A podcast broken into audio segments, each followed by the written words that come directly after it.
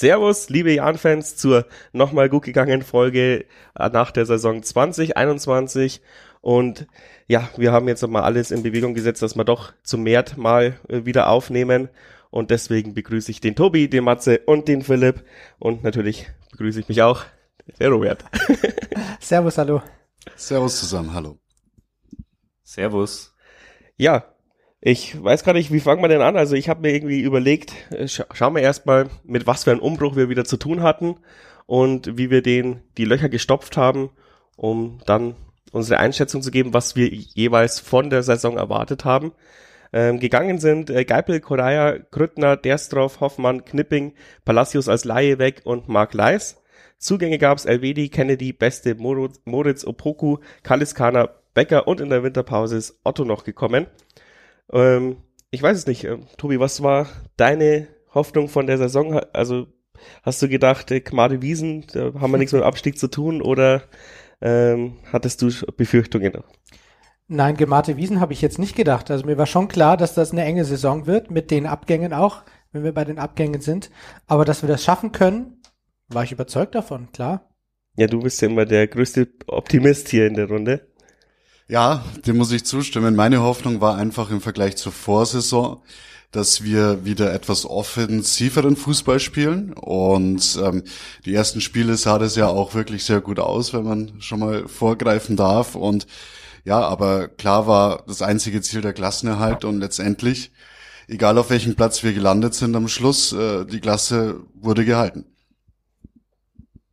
Ja, sehe ich auch so. Das Saisonziel ist erreicht. Ich habe mir jetzt keine großen Vorstellungen gemacht, dass wir dieses Jahr irgendwie Bäume ausreißen und in die Top 5 kommen. Dafür ist die Liga meiner Meinung nach auch in der vergangenen Saison zu stark gewesen. Das werden wir jetzt nachher besprechen, dass das nicht leichter wird. Aber grundsätzlich, äh, ja, ich glaube, der Matze hat es gerade gesagt, äh, dass wir offensiveren Fußball spielen. Das äh, habe ich auch gehofft. Wir haben uns auch viele Chancen rausgespielt. Das, äh, ja, über Chancenverwertung können wir, glaube ich, später noch reden. Ähm, nächste Saison musst du halt auch wieder dann jetzt so ganz deutlich dieses Ziel formulieren und das kann eigentlich nur nicht Abstieg heißen. Es darf halt keiner träumen und das ist vielleicht ganz gut, dass es diese Saison so knapp war.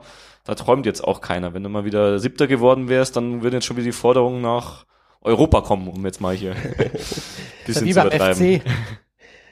Ja, ähm, obwohl es der, der Umbruch ja nicht ganz so groß war, äh, deswegen hatte ich eigentlich schon ein bisschen Hoffnung, dass es eine ruhigere Saison wird. Jetzt nicht vielleicht von den Plätzen her, sondern eher vom Verlauf. Und sah ja eben auch danach aus. Aber äh, im Grunde genommen ist nur Geipel, Koraya und Grüttner gegangen und ähm, ich habe vielleicht ein bisschen unterschätzt, wie wichtig Geipel für unser Spiel war. Ähm, ansonsten sah es ja eigentlich auch ganz gut aus von den Neuzugängen, ähm, aber eingeschlagen sind eigentlich nur die Verteidiger in dem Sinn wo ich eigentlich gar nicht gedacht habe, dass wir ja Verteidiger brauchen, die einschlagen.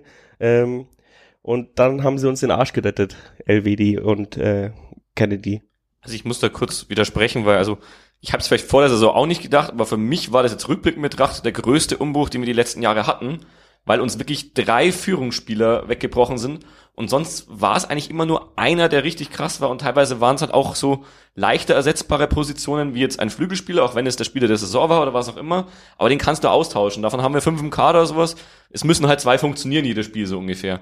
Aber es ist uns halt wirklich die komplette Achse durchgebrochen. Der absolute Führungsspieler, der Grüttner, das habe ich auch nicht gedacht, dass uns der so sehr fehlen wird.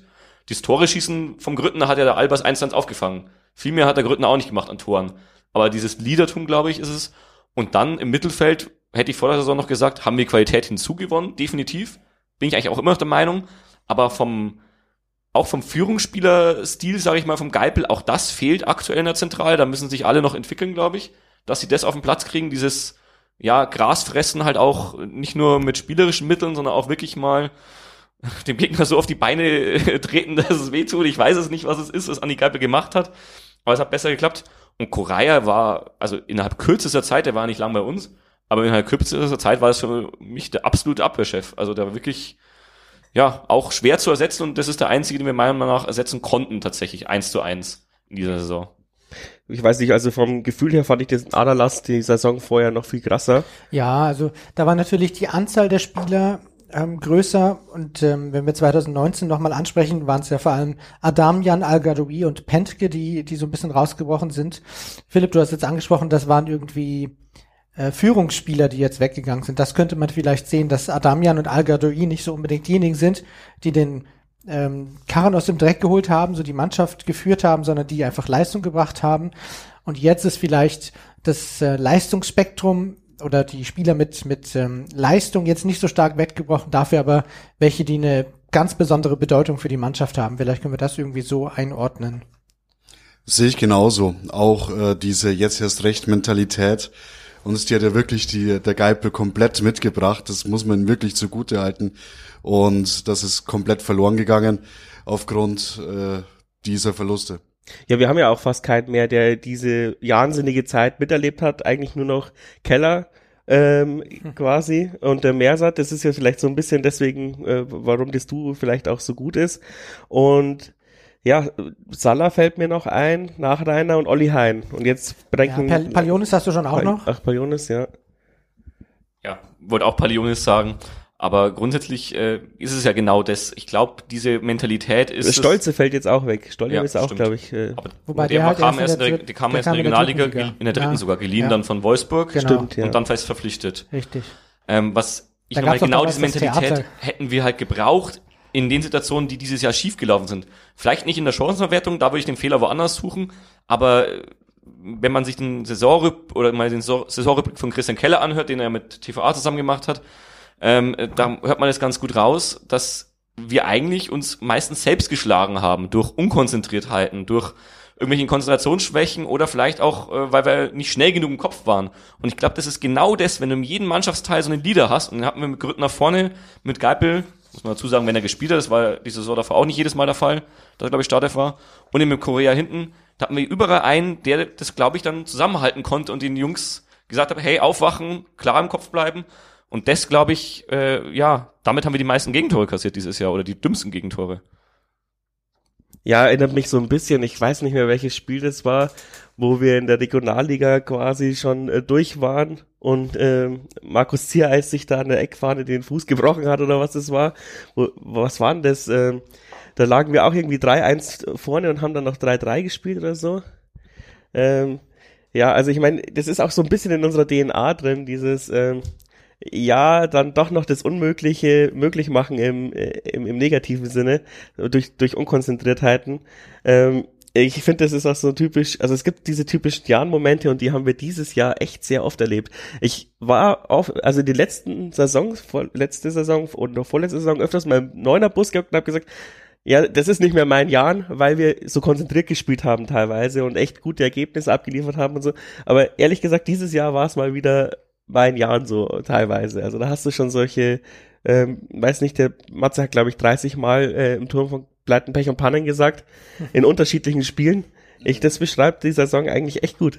Auch, auch Herzstopp-Momente en masse und ja, tatsächlich, ähm, diese Unkonzentriertheiten, die waren dann auch in der Endphase des häufigeren vorhanden, was mich ziemlich genervt hat, dass wir uns da die dummen Gegentore gefangen haben, aber ja, letztendlich, ich sag's immer wieder, ich schimpf zwar, aber letztendlich ja, es ist halt unser Jan und ähm, deswegen liebe ich halt den Jan auch irgendwie.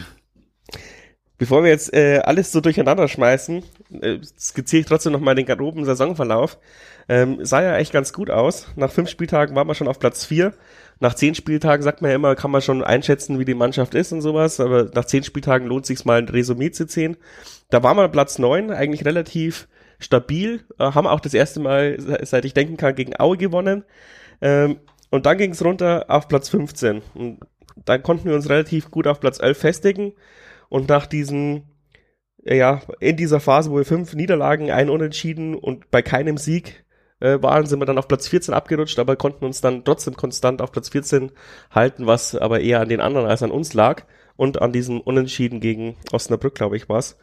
Äh, Nee, Unentschieden, ein Unentschieden nach Osnabrück-Spiel haben wir noch geholt. Das war. Das war HSV. Das war gegen HSV, ja. Da, da, das hat uns so ein bisschen gerettet, in Anführungszeichen. Und ja, ich weiß es nicht. Also die Stimmung nach zehn Spieltagen habe ich in Erinnerung, hat jeder gesagt, mit dem Abstieg werden wir nichts zu tun haben. Ähm, wo ich dann noch, oder, oder ich glaube auch ähm, der Tobi in irgendeiner Podcast-Aussage haben dann gesagt, hey, passt mal auf, da kommen aber noch diese fünf Spiele äh, eben da immer in diesem äh, Heidenheim, Hannover, Hamburg, Bochum, Kiel, ja, äh, und genau da hat's uns dann immer zerrissen. Ja. Da kamen dann immer diese Spiele, wo du dann diese Druckmomente hattest, weil das fünf Spiele waren, wo man vielleicht in der Vergangenheit mal auch überraschenden Sieg geholt hat. Äh, das gab's dieses Jahr nicht, muss man auch so sagen. Und ähm, ja, äh, dann wurde es natürlich immer eng und dann war der Druck natürlich plötzlich da. Und ich persönlich hatte ja Angst, dass uns es mal ähnlich gehen könnte wie Braunschweig immer so knapp über der Linie, aber nie auf dem Abstiegsplatz. Aber am letzten Spieltag könnte es dann scheppern. Und ähm, da war ich dann sehr froh, äh, dass ja wir uns das dann nicht mehr nehmen haben lassen. Wobei ich jetzt nicht sagen würde, das sind ähm, immer die Gegner, wo wir nichts holen. Mich ärgert das eher, dass wir da nichts geholt haben, wo wir etwas hätten holen können. Das sind dann so die Spiele, wo ich mir denke, die sind viel, viel ähm, die, die wiegen viel mehr als jetzt irgend so ein Spiel gegen Holstein Kiel, wo wir sowieso verlieren, wobei das jetzt ein schlechtes Beispiel ist, weil wir in Kiel eigentlich auch hätten gewinnen müssen. Aber so Spiele wie zum Beispiel gegen Würzburg, wo wir nur unentschieden spielen, das Heimspiel gegen Aue, wo wir nur unentschieden spielen, um jetzt mal in der Rückrunde zu bleiben. Ähm, das sind so Dinge, wo ich mir denke, wenn wir die gewinnen und wir hätten die gewinnen können, wenn nicht müssen, was hat denn in diesem Heimspiel Aue überhaupt zustande gebracht? nichts, ja, die hätten wir 13 oder 14 aus dem Stadion fegen müssen, dann wäre am Ende scheißegal gewesen, wie du gegen Kiel und Sandhausen spielst, wie du gegen Bochum spielst. Dann hättest du die Punkte nämlich schon gehabt. Andererseits hast du aber dieses Jahr trotzdem meistens gegen die direkten Konkurrenten gepunktet. Das war die Saisons davor eher nicht. Da haben uns ja. eher die Spiele gegen den HSV und so den Arsch gerettet. Das hat uns auch den Arsch gerettet. Und ich glaube, das hat mehrere Gründe. Also einerseits habe ich auch den Saisonverlauf gesehen. Den habe ich ja in der Winterpause schon gesehen. Weil in der Winterpause hatten eigentlich alle schon oder hatten viele schon wieder Angst. Du hast mal nach zehn Spieltagen war alles super, aber in der Winterpause war das schon wieder vorbei, weil da war halt da war das diese, erste Mal diese Phase, dieser genau, Block. Dieser, und das dieser habe ich da schon gesagt. Wir haben, glaube ich, innerhalb von äh, vier Wochen gegen die Top 5 der Liga gespielt oder sowas. Und auch irgendwie immer zu dem Zeitpunkt, wo die gerade in Topform war. Wir haben auch gegen Osnabrück gerade noch in dem Moment gespielt, wo die noch irgendwie vier Tore pro Spiel äh, geschossen haben und in den äh, Top 5 oder Top 6 der Liga waren. Am Ende haben sie jedes Spiel verloren dann, äh, bis in den Abstieg. Das ist Wobei absurd. Osnabrück auch bei diesem Spiel ein absolutes Drecksspiel hingelegt hat. Das haben wir 2-4 verloren, obwohl wir Chancen mindestens 10 zu 1 hatten. Drei Standards. Ja. Durch eine Person. Also das ist auch so ein Spiel, dass du nicht verlieren darfst oder das Auswärtsspiel in äh, Düsseldorf, wo du 2 zu 0 führst, das Ding locker nach Hause schaukeln kannst und am Ende das ärgert mich viel mehr als so eine Niederlage gegen, gegen Kiel. Ich kann man dann, kann man dann davon ausgehen, dass sich das legt, dass so ein Reifeprozess jetzt stattgefunden hat, dass die Mannschaft vielleicht sowas dann nicht mehr zulässt in Zukunft? Also ich bin, glaube ich, der Meinung, dass diese so gezeigt hat, dass dieser Reifeprozess stattgefunden hat, weil wir, wie vorhin schon angedeutet wurde, eigentlich die direkten Konkurrenten dieses Jahr zumindest besser geschlagen haben. Es war wirklich so, die letzten Jahre war das teilweise Vogelwild, du gewinnst 5-0 in Hamburg und gegen die Abschiedskandidaten lässt du dir drei Tore einschenken. Das haben wir dieses Jahr kaum noch gemacht. Wenn, dann war es mal ein 1-1, wo wir auch nicht gut aussahen. Aber wir haben die auf Abstand gehalten. Ich habe jedes Unentschieden gegen ein Team hinter uns gefeiert am Ende, weil die da doch nicht aufgeholt haben. Und es hat noch eine gereicht, diese Unentschieden. Die waren wichtig, rückblickend gesehen. Klar, ein Sieg wäre da noch besser gewesen, aber das kannst du immer sagen. Und was mir halt auch aufgefallen ist auf der anderen Seite, ich fand dieses Jahr die guten Teams, die Top-Teams der Liga, viel stärker als die letzten Jahre. Vielleicht liegt es daran, dass die nicht mehr so unkonzentriert gegen Jahren sind und Jahren unterschätzen, das sagen wir seit Jahren, dass es das irgendwann kommt. Ich weiß nicht, ob da wirklich was dran ist. Oder ob es einfach ist, dass die Qualität da dieses Jahr höher war bei Bochum, bei Fürth, bei Kiel die hatten teilweise so einen Lauf, das ist wirklich Wahnsinn gewesen. Äh, gegen Kiel, du hattest in dem Rückspiel, du hattest keine Chance in diesem Spiel. Also da hättest du wirklich drei, vier dumme Standards irgendwie reinduseln müssen, damit du überhaupt eine Chance hast, einen Punkt mitzunehmen, finde ich. Weil die waren uns einfach in allen Belangen belegen. Das, das Rückspiel, wo wir zu Hause gespielt haben. Ach so, das war, Nein, das war das Hinspiel. Das, das war aber auch am Ende, genau. Am Ende der Runde, genau, das Bei war dem Rückspiel zumindest fand ich, da hatten ja. wir das Glück, dass Kiel am Ende war, da hätten wir gewinnen müssen eigentlich. Da haben wir uns ab selbst alles mit dem Hintern wieder eingerissen, was wir vorher aufgebaut haben. Ja, dieser Patzer von Pentke da und dann dieser, dieser, dieses dämliche 3-2. Also, das ist das, was mich ärgert. Maya, nicht Penke. Ja, äh, Entschuldigung, genau. da, da schwelgt er noch in, in ja, Philipp Penke war ja auch gut immer für so einen Patzer. Ja, ja das stimmt. Ja, das gegen Duisburg zum Beispiel.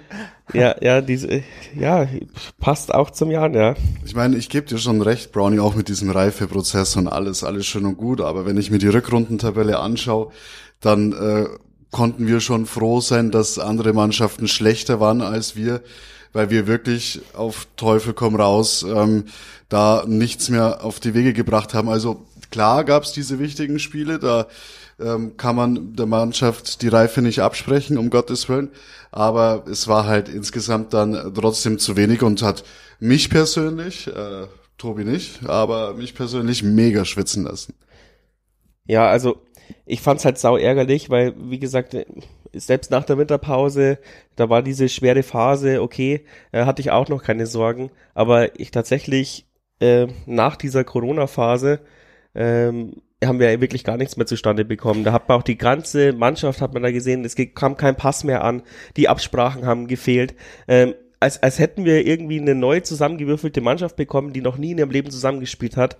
Ähm, das war wirklich grausig anzuschauen und da habe ich dann schon langsam äh, Angst gehabt, spätestens, ehrlich gesagt, nach dem Bremen-Spiel, weil jeder hat zwar gesagt, okay, man kann gegen Bremen verlieren und 0 zu 1 war auch äh, ansehnlich, aber ich fand, sie haben dann nicht gekämpft. Sie konnten dann nicht mehr. Ich fand, also ich meine. Aber auch sie konnten nicht mehr. Ja. ja, aber genau, weil, weil sie mental im Arsch waren. Und ich meine, das war noch vor, und dann haben wir echt mit Ach und Krach noch gegen Osnabrück gewonnen.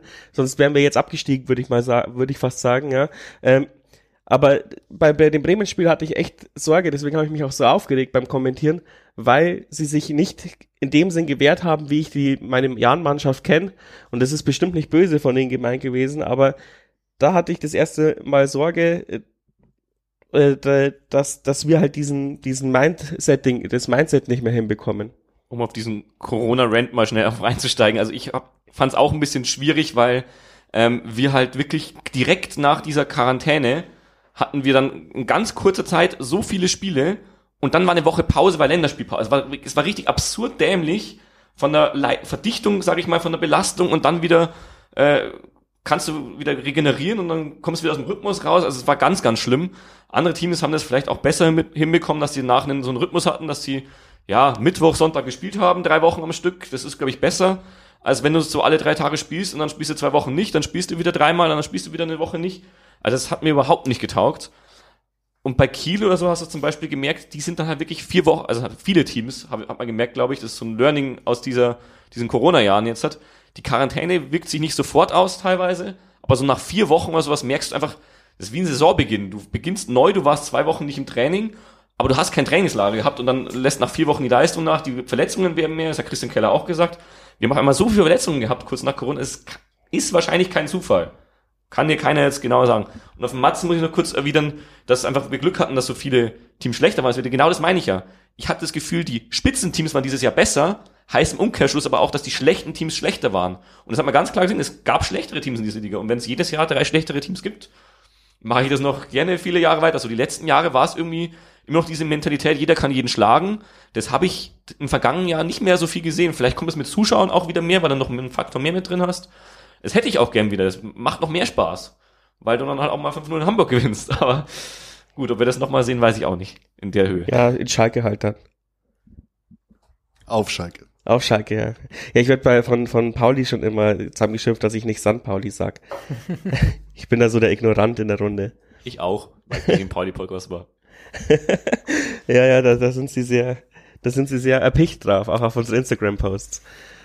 Ja, Tobi, was, was sagst du? Sehen wir jetzt seit in den nächsten Jahren äh, oder haben wir uns verabschiedet von diesen Mentalitätsmonstern? Wir haben es ja schon oft befürchtet im Podcast, dass dass dieses Mentalitätsmonster irgendwann mal verloren geht, weil ich meine, du kannst nicht immer diese Aufstiegs Aufstiegseuphorie mitnehmen. Ich meine, das ist jetzt wie viel, vier, fünf Jahre her, dass wir äh, von der dritten Liga aufgestiegen sind, sechs Jahre her, dass wir von der Regionalliga aufgestiegen sind. Wir sind nicht mehr diese euphorische Mannschaft. Jetzt müssen wir auch langsam in dieser Liga ankommen und dieses, ja, langweilige Sandhausen werden und einfach unsere Leistung abliefern, ohne ständig 110 Prozent geben zu müssen. Ja, das glaube ich schon. Also äh, Mentalitätsmonster, damit würde ich jetzt die Mannschaft beschreiben, mit der wir den Durchmarsch geschafft haben. Ich glaube schon, dass Mentalität in der Mannschaft drin ist.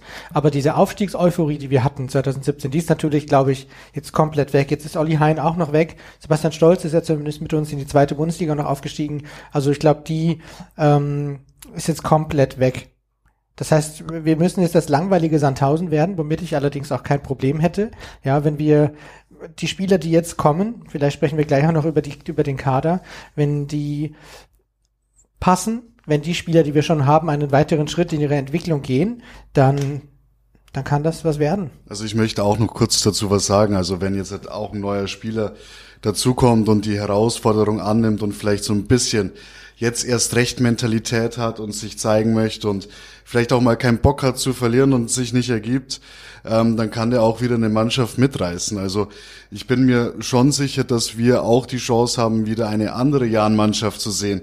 Und wir dürfen nicht vergessen, äh, das war jetzt die zweite Saison quasi mit Corona.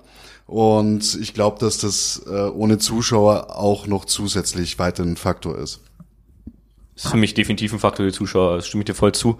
Aber ich würde jetzt auch Mentalitätsmonster, also ich finde, das Spiel, das dieses, den Begriff am meisten beschreibt, ist das Spiel zu Hause gegen Düsseldorf und das war in der zweiten Liga. Einer der Spieler, der es am meisten beschreibt, ist trotz allem Marco Grüttner und der kam erst in der zweiten Liga. In der dritten Liga hatten wir, glaube ich, noch. Marco Grüttner kam 2016 in die Drittligasaison zum Aufsteiger, okay. ja dann äh, war ich da falsch. Aber trotzdem sehe ich halt, äh, es ist immer spielabhängig. Ich, ich lese es bei jedem Transfer und ich denke mir jedes Mal, ja, das ist nur so eine Floskel, aber vielleicht ist da ja doch was dran. Jeder Spieler, der bei uns weggeht, auch Leihspieler, sagt, ja, ich wurde hier sofort super aufgenommen und das Team und auch in Interviews, du hörst immer, ob die jetzt Mannschaftsabend machen, ob die gemeinsam essen ob, ich glaube, du hast da so ein paar Grüppchen, die, die Schafkopfer gibt's jetzt vielleicht nicht mehr jetzt, wo ein, ein paar weg sind, aber also du hast dann einen richtig guten Teamgeist, das Problem ist halt wirklich, wenn du keine Zuschauer hast, fällt dieser Push-Faktor schon mal weg. Und dann, wenn du mal ein paar Negativerlebnisse hast, dann kannst du das auch nicht so rumreißen. Wenn du wieder so ein Spiel zwischendrin hättest, so Freitagabend vor ausverkauftem Haus, wo du ein 3-0 drehst, dann hast du auf einmal wieder genau diese Stimmung da, auch in dieser Mannschaft, da bin ich überzeugt. Aber es fehlt vielleicht so ein bisschen das Entfachen von diesem Feuer. Das kann man aber, glaube ich, auch lernen. Wir haben Spieler dabei, die eigentlich das können, vom Potenzial her, glaube ich so ein bisschen Führungsspieler da zu sein, auch in der, der Rolle. Aber du musst es halt irgendwie weitergeben. Den Spirit, glaube ich, der wird nach wie vor in dieser Mannschaft gepflegt. Also, dass der Neuzugängen auch eingetrichtert wird, wie wir quasi so als Team arbeiten, dass wir so miteinander umgehen, dass Neuzugänge so eingezogen werden. Ich glaube, das machen wir nach wie vor. Aber du musst es halt vielleicht wieder auf den Platz bringen und da können Zuschauer, glaube ich, auch helfen. Ja, du bist ja eigentlich nur eine Studentenstadt. Ich glaube, wir haben auch so ein bisschen so ein studentisches Team. Zumindest es sind nicht alle Studierende, aber der Keller achtet schon drauf, dass es, dass wir nicht die größten Hohlbirnen in die Mannschaft bekommen. Und man sieht's ja auch, wie du gesagt hast, an dieser Grupp Grüppchenbildung. Ähm, wenn man abends in der Stadt unterwegs ist, dann sieht man ja manche Jahrengruppen immer mal wieder.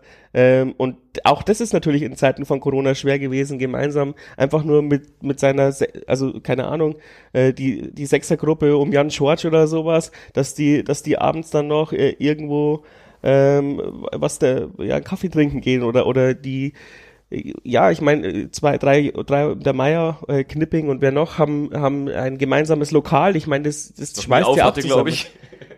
Ja, das hat man kurz aufgehabt, war super gut, aber das hat jetzt eine neue Eröffnung. Ja, äh, es ist halt auch schwierig in der Zeit ein Lokal aufzumachen. Ich glaube, die Pläne waren quasi schon da, bevor äh, alles zumachen musste und aber gut, ich, genau das meine ich ja. Also Grüppchenbildung war nicht negativ gemeint. Es gibt genug Beispiele bei Vereinen, wo das ganz negativ ist, wo du solche Grüppchen hast. Das meinte ich gar ja, nicht. Du kannst so ja auch nicht immer mit 20 Leuten gleichzeitig Eben. weggehen. Aber ich meine, du hattest schon immer so Kernteams und ich glaube, die haben sich natürlich untereinander schon verstanden, aber du kannst nicht, äh, wie gesagt, immer zu 20 durch die Stadt ziehen. Das macht ja auch kein normaler Verein. Und in dem äh, in dem, auch in dem, in dem, ja, Kreisliga-Verein oder so ist es wichtig, wenn du so, so, so vier eingeschweißte Leute hast, die sich halt gut verstehen und die, um die rum halt sich dann, ähm, ja, die andere Mannschaft bildet. Und das hat bei uns immer sehr gut geklappt. Also ich meine, äh, wenn man die, die Spieler so ein bisschen privat kennt, dann weiß man ja auch, wer die Gruppen sind. Wichtig ist vor allem, dass du jeden mitnimmst. Ja. Also jeder, der neu dazukommt, dass der irgendwo Anschluss findet und integriert wird. Und ich glaube, das kriegen wir seit Jahren gut hin ähm, wenn man so an vergangene Zweitliga-Jahre, also vor dieser aktuellen Phase zurückdenkt, an so einen Kalinius, der sich anscheinend nur zwischen Hotel und Subway bewegt hat. Das wäre jetzt nicht mehr, das, das wird nicht mehr passieren. Glaube ich, würde nicht mehr passieren, auch mit Leihspielern nicht. Auch da funktioniert es, wie gesagt. Ja, Tobi Braun rückt sich gar nicht mehr ein. Ähm, lach ja, doch mal. Ja, stimmt, ich habe damals äh, Pedro Beck Gomez und ähm, Ramon Bajado de Macedo immer bei McDonalds getroffen. Das ist halt wirklich gewesen. Also das ist nicht nur so auf Floskel. Das ist einfach schöne Zeit damals, Zweitligasaison damals. ja, da sieht man mal wieder, auf welchen Ebenen wir professionell geworden sind. Aber du hast nochmal die Fans angesprochen. Ähm, ich meine, ich bin hier, ich bin, bin wieder Matze, auch ein bisschen emotional nach dem Spiel. Ähm, nach dem Sandhausen-Spiel äh, habe ich mir nochmal angehört. Also da habe ich ja echt krass rumgerantet im, äh, im Aftermatch-Talk. Ähm, wie hoch ist es dann wieder mal unseren Ultras anzurechnen, dass sie da runterfahren nach Sandhausen, so ein grottenschlechtes Spiel sehen, ähm, gesehen werden sie es nicht haben, aber sie werden es wahrscheinlich antizipiert haben, dass wir 3-0 äh, nicht verloren haben, weil wir so gut gespielt haben. Und dann stellen sie sich trotzdem hin und stärken die Mannschaft den Rücken und schreien gemeinsam und so und eben nicht so wie die Facebook und Jan, äh, Jan Forum Grantler, ähm, die den Kopf fordern der Mannschaft und, und der Trainer raus und was weiß ich, sondern halt wirklich noch wieder dieses, hey, wir wissen, wo wir herkommen, wir wissen, dass ihr, dass ihr halt auch nicht die, best, die besten Spieler seid, äh, aber wir wissen, wenn wir uns den Arsch aufreißen, dann gewinnen wir auch gegen Pauli und wenn nicht, dann wir wollen halt einfach nur sehen, dass ihr, dass ihr euch angestrengt habt. Und ich weiß nicht, das, wie dieser Heidenheim-Moment damals im Pokal. Ich, ich kann gar nicht sagen, wie hoch ich das anrechne, dass, dass man in der, in der Phase noch so rational denken kann. Nee, brutal. Also, und ich glaube auch dann in dem Spiel gegen St. Pauli hat man aber auch sofort eine ganz andere Energie und Körpersprache plötzlich gesehen, äh, die ich ehrlich gesagt nicht erwartet hätte. Muss ich aber ganz ehrlich dazu sagen. Ich muss dazu auch noch kurz sagen, zu dem, gerade zu dem, der Sandhausen-Fahrt, sag mal, ich war ja selber nicht dabei, aber weil du jetzt gesagt hast, ähm, dass man dann trotzdem unterstützt quasi, äh, auch wenn man weiß, dass es vielleicht nicht reichen wird oder dass es dann, dass es vielleicht nicht gut war. Ich glaube, jeder, der dort dabei war, wäre auch in der dritten Liga dabei. Und genau das ist halt der Unterschied. Dass einfach, das ist auch gefährlich. Irgendwann hast du eine gewisse Gleichgültigkeit und sagst dir, ja, äh, ist doch eigentlich wurscht, ob die jetzt absteigen oder drin bleiben. Aber darum geht's nicht. Solange du dieses unbedingungslose, äh, diese bedingungslose, ja, ich muss jetzt Hingabe sagen, quasi äh, aufbringst, dann kannst du es auch von der Mannschaft einfordern. Und genau das willst du halt haben. Selbst wenn sie absteigen, so, so habe ich das verstanden, die Botschaft äh, nach dem Sandhausen-Spiel, dann halt richtig. Also gegen Pauli nochmal alles raushauen, dann soll es ja eigentlich auch reichen. Aber wenn es wirklich eintritt, mein Gott, dann machen wir halt nächstes Jahr in der dritten Liga weiter. Und genau so, finde ich, muss eigentlich jeder fahren. Es wird, das sagen wir seit Jahren, es wird dieser Abstieg kommen. Und mit jedem Jahr, wo wir drin bleiben, äh, hoffen wir, dass er vielleicht doch nicht kommt oder dass er später kommt. Aber auch der HSV ist aus der ersten Liga abgestiegen und auch bei uns kommen wir Zeit. Ja, aber auch, aber, auch Schalke, aber auch Schalke-Fans würden von sich behaupten, dass sie bedingungslos auch bis in die Oberliga äh, mitfahren würden, aber die haben die Leute aus dem Bus gejagt. Ja, das, also das muss man natürlich schon differenzieren. Also ich glaube schon, dass die Schalke-Anhängerschaft auch bis in die Oberliga gehen würde, aber die haben natürlich nicht gutiert, wie diese Mannschaft dort aufgetreten ist ein ganzes Jahr. Das war ja, also dieses Bild, ähm, dass der FC Schalke 04 da an den Tag gelegt hat, war ja unter aller Sau. Das war ja kein Einsatz, kein gar nichts. Das war in Sandhausen auch so. Und ich muss auf die Jagd auf Spieler noch kurz einhauen, äh, ein, nicht einhauen, äh, einwenden, dass äh, bei Schalke halt, wenn die auf einen Bus warten, das nochmal eine andere Hausnummer ist als bei uns. Da stehen dann nicht irgendwie 50 Hanseln da, von denen du jeden kennst, sondern wenn da halt eine 500, 600 Leute da sind, und da gab es dann, glaube ich, es waren ja vielleicht auch hab, gar nicht welche aus der 10, 15 Minuten lang wirklich an, klare, deutliche Ansprache, sicher auch nicht freundlich mit Megafon direkt ins Gesicht so ungefähr von den Spielern, aber das erwarte ich auch nach so einem Ding, also das finde ich gut. Das würde ich bei uns auch erwarten, wenn die quasi keine Leistung zeigen, eben nicht zeigen, dass sie es verdient haben, äh, dass man ihn jetzt sie mit Würde absteigen lässt, blöd gesagt. Aber ähm, irgendwelche Jagdszenen oder sonst irgendwas sind ganz, ganz furchtbar auch für das Bild nach außen, aber können halt umso mehr passieren, je mehr Leute du da hast und je unübersichtlicher das wird. Und gerade am so einem Abend auf dem Parkplatz in Gelbesenkirchen, also ich glaube echt, da sind dann einfach die Dämme gebrochen und Idioten hast du leider überall dabei. Bloß je weniger Leute du hast, desto mehr fallen sie halt auf. Ja, ja, klar. Und das bei uns, dass es bei uns nicht passieren wird, ähm, ist relativ klar. Keller kennt alle mit Gesicht und wenn da irgendwelche fremde Leute stehen, die wütend sind, dann wird die Tür nicht aufgemacht wahrscheinlich. Also äh, und ja, aber wir brauchen uns da gar nicht versteifen, das war bloß ein Spruch von mir, also du hättest jetzt nicht zehn Minuten die Schalke-Fans verteidigen zu war, brauchen. War übrigens jetzt auch äh, eine schöne Überleitung zu dem, was uns ja nächstes Jahr erwarten wird oder in der kommenden Saison. Jagdszenen. Ähm, nicht nur, also ich glaube, ähm, es gab noch kein Aufeinandertreffen zwischen Jan Regensburg und Schalke 04. Doch schon. Im DFB-Pokal gab es eins, ja. Ach, das ist. Das war schon ein bisschen länger her. Okay, okay. 1761. Ja, irgendwie sowas. 1954, das ist in der ersten Runde. Okay. Gab es zu Hause ein 1 zu 1, das in die Verlängerung gegangen ist und damals gab es noch kein Elfmeterschießen, da gab es dann ein Wiederholungsspiel auf Schalke, das wir dann mit 6 zu 4 verloren haben. Das war noch Fußball, das waren noch Ergebnisse. Aber ansonsten gab es keine Pflichtspiele außer dieses Pokalspiel. Ja, wird natürlich mega interessant, was da von oben alles runterkommt, was dann in der Liga geblieben ist und es nicht nach oben geschafft hat. Ähm, wird natürlich eine mega krasse Saison, das muss man auch dazu sagen. Also es wird nicht leichter, aber ich möchte trotzdem dazu sagen, hey, wir spielen jetzt das fünfte Jahr zweite Liga. Wer hätte es geschafft? Wer hätte es gedacht? Niemand. Ich würde ich würd auch gerne ein bisschen anders draufgehen, dass jemand sagt, Oleg, was für eine krasse Saison, das wird voll schwer und so. Und ich denke mir, Alter, davon hast du jahrelang geträumt in einer Liga mit Schalke, mit Bremen, Ja. mit Köln, äh, Köln jetzt nicht mehr, mit, äh, mit Hannover 96, 1. FC Nürnberg, Hansa Rostock, ja. Was für eine geile Liga ist denn das? Und Wahnsinn. da würde ich eher einen anderen, eine andere Draufsicht haben. Das Ja. ist wie, als wenn man sagt, oh, man hat Glück, dass die Sonne scheint oder oh, man hat Glück, dass es nicht regnet. Das ist inhaltlich das Gleiche, aber es ist eine andere Her- Herangehensweise. Und dann hoffentlich mit vollen Stadien. Ja, das ist natürlich was anderes. Da, beiß, da beiß ich mir auch in den Hintern, wenn wir Ja. da irgendwas nicht sehen können. Ja, deswegen hoffen wir mal, dass das Auswärtsspiel auf Schalke zum Beispiel erst dann nächstes Jahr ist oder so. 34. Spieltag oder so, wo wir dann den Schalkern den Aufstieg versemmeln können. Also da habe ich auch ganz große Befürchtungen. Also wenn wir dieses Jahr, wenn alles im Rahmen bleibt, so wie es aktuell ist, gehe ich wirklich sehr davon aus, dass wir wahrscheinlich ähnliche Verhältnisse haben wie letztes Jahr, mit wahrscheinlich sogar noch deutlich mehr Zuschauern. Also letztes Jahr im Oktober gab es ja dann, glaube ich, waren es 20 Prozent, ich weiß es nicht genau. Ja, wir hatten Äh, einmal bei Spielen- 3000, einmal 1700 und Ich einmal offiziell waren 3000. unter 35, waren bis zu 20 Prozent, ich weiß nicht mehr genau. Aber dass man auf jeden Fall, ich glaube sogar, dass es wirklich über 50 Prozent vielleicht sogar sein wird, wenn halt eben die Zahlen stabil sind, was auch immer. Das wäre schön, natürlich auch mit Bedingungen wie Impfen und Tests. Ich habe jetzt auch schon gehört, dass in vielen Szenen das sehr umstritten ist, dass solange äh, solche Vor äh, Auflagen gibt, äh, ohne die du es halt wahrscheinlich als Verein auch einfach nicht erlauben kannst, dass Leute reinkommen, solange es sowas gibt, wird einfach gar nicht geschlossen ins Stadion gegangen oder wenn halt dann nur nicht als Gruppe. Auch bei uns ist es, glaube ich, nach wie vor nicht ausdiskutiert. Aber was mir ganz sauer aufstoßen würde, ist, wenn man dann wieder als freimütig als DFL hier auf Gästefans verzichtet wie letztes Jahr. Letztes Jahr kann man das vielleicht noch mitgehen. Dieses Jahr sehe ich keinen Grund, wenn ich an der Ostsee Urlaub machen darf und mich an den Strand legen, dann kann ich auch in einen Gästeblock gehen unter den Auflagen, die die Heimfans halt auch haben. Weil ganz ehrlich, wenn dann äh, 50 Leute und die wird es bei jedem Verein geben, ähm, vom Gästeteam halt in den Heimblock gehen, wenn da ein paar Zuschauer, rein- äh, genug Zuschauer rein dürfen. Ich gehe ja jetzt hier gerade von über 50 Prozent Auslastung aus. Äh, dann hast du weniger Trennung, sag ich mal, der oder mehr Vermischung, sag ich mal, äh, der Bajuwaren mit den Rostockern, als wenn du einen Gästeblock hast, der eh hermetisch abgeriegelt ist. Also ich sehe überhaupt keinen Grund, der gegen Gästefans spricht, solange angemessen viele Heimfans zugelassen sind. Und da graust es mir gerade ein bisschen vor, dass das vielleicht trotzdem passieren wird, weil das kann ich in der Saison nicht akzeptieren, wenn solche Vereine da sind und wenn es einfach keinen Sinn ergibt.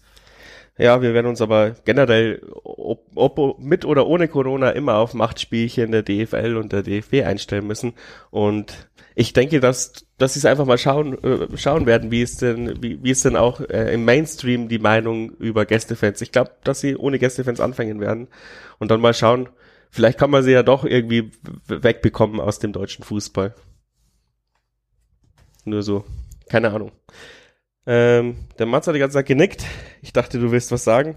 Ähm, jetzt habe ich den Faden verloren durch deine, durch deine Auswärtsgeschichte. Ah ja, was ähm, zum Saisonverlauf oder zum Ding, was, was mich ein bisschen ärgert, was ich auch gehofft habe, dass uns schon das jetzt schon vor der Saison irgendwie geholfen hat, ist unser gutes Wirtschaften ähm, ähm, ja, unser gutes Haushalten von Christian Keller, dass wir eben nicht wie Werder Bremen eine Fananleihe ausgeben müssen und hoffen, dass sie vollgezeichnet wird und dann eigentlich enttäuschend ist, dass nur in Anführungsstrichen 14 Millionen Euro zusammengekommen sind.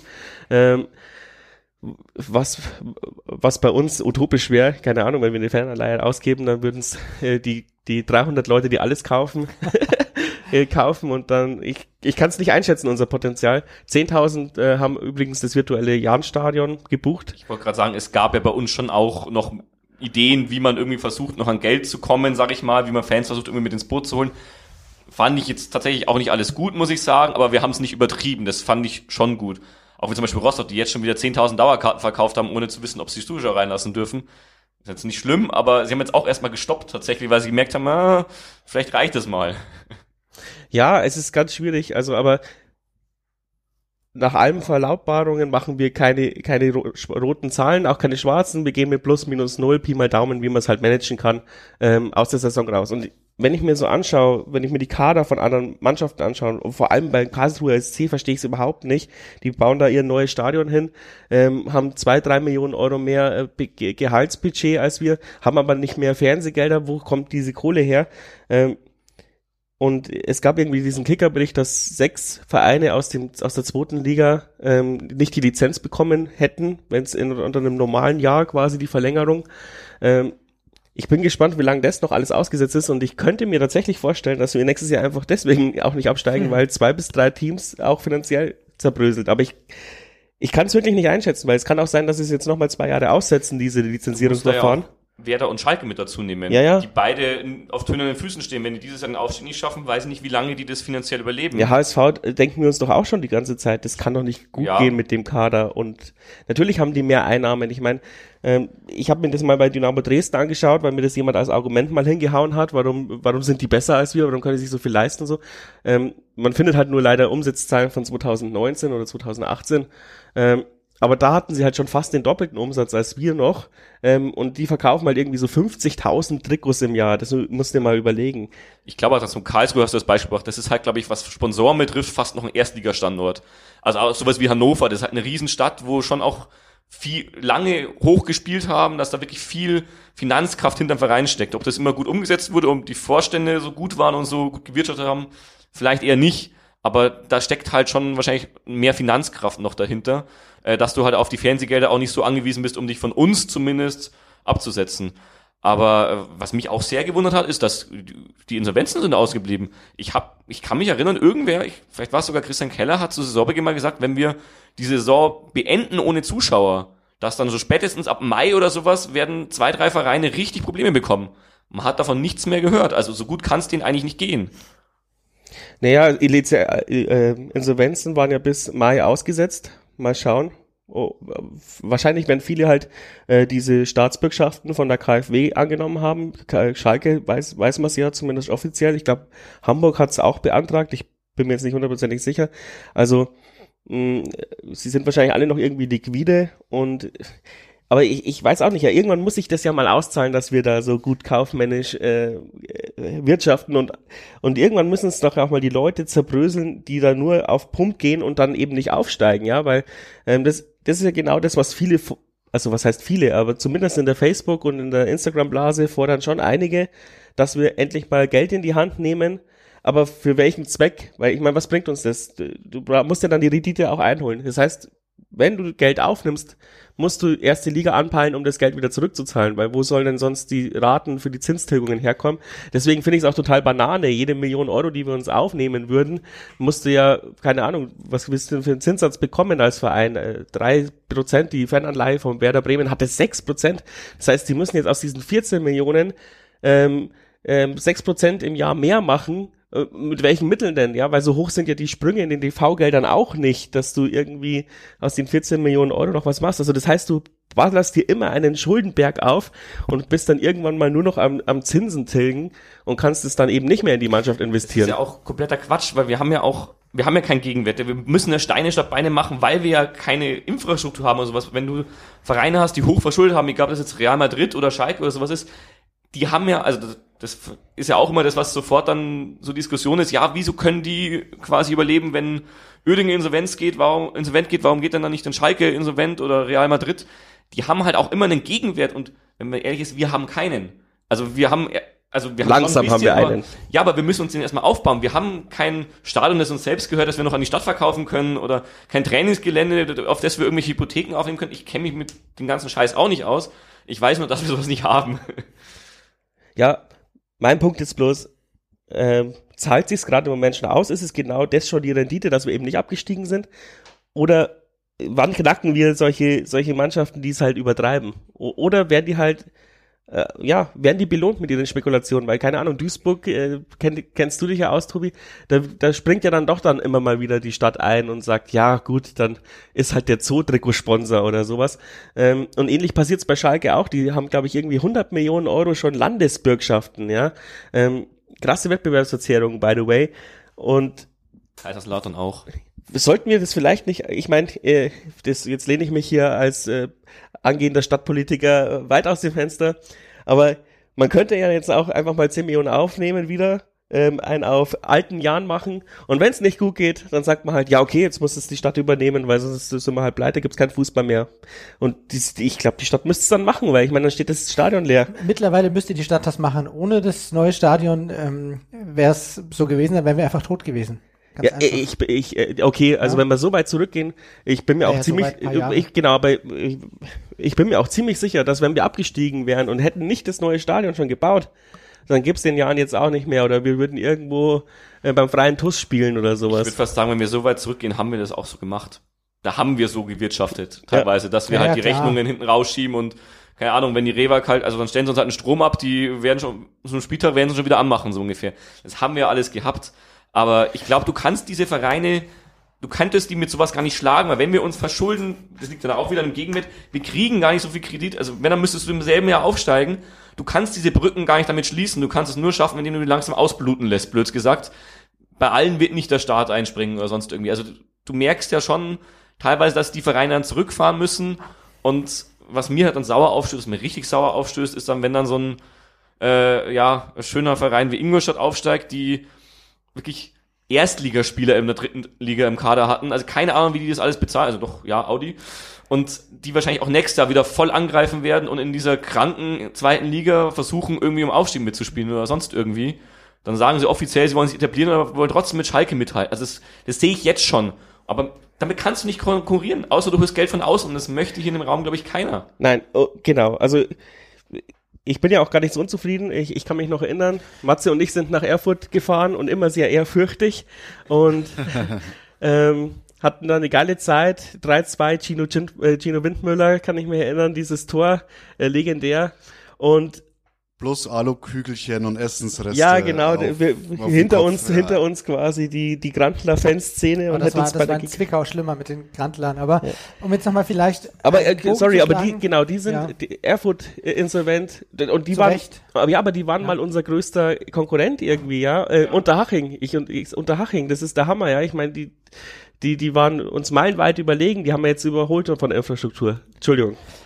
Vielleicht zahlen ja solche Clubs wie Schalke 04, Hamburger Sportverein diese, ähm, diese Schulden jetzt schon ab durch ihre Zweitklassigkeit. Was sind denn das für Standorte? Das sind Standorte, die in Fußball Deutschland international ähm, spielen müssen, die Deutschland international vertreten müssen. Dadurch, dass sie aber so einen so eine Vergangenheit haben, weil die so gewirtschaftet haben, sind sie ja erst dort, wo sie jetzt sind, haben sie doch diese Probleme.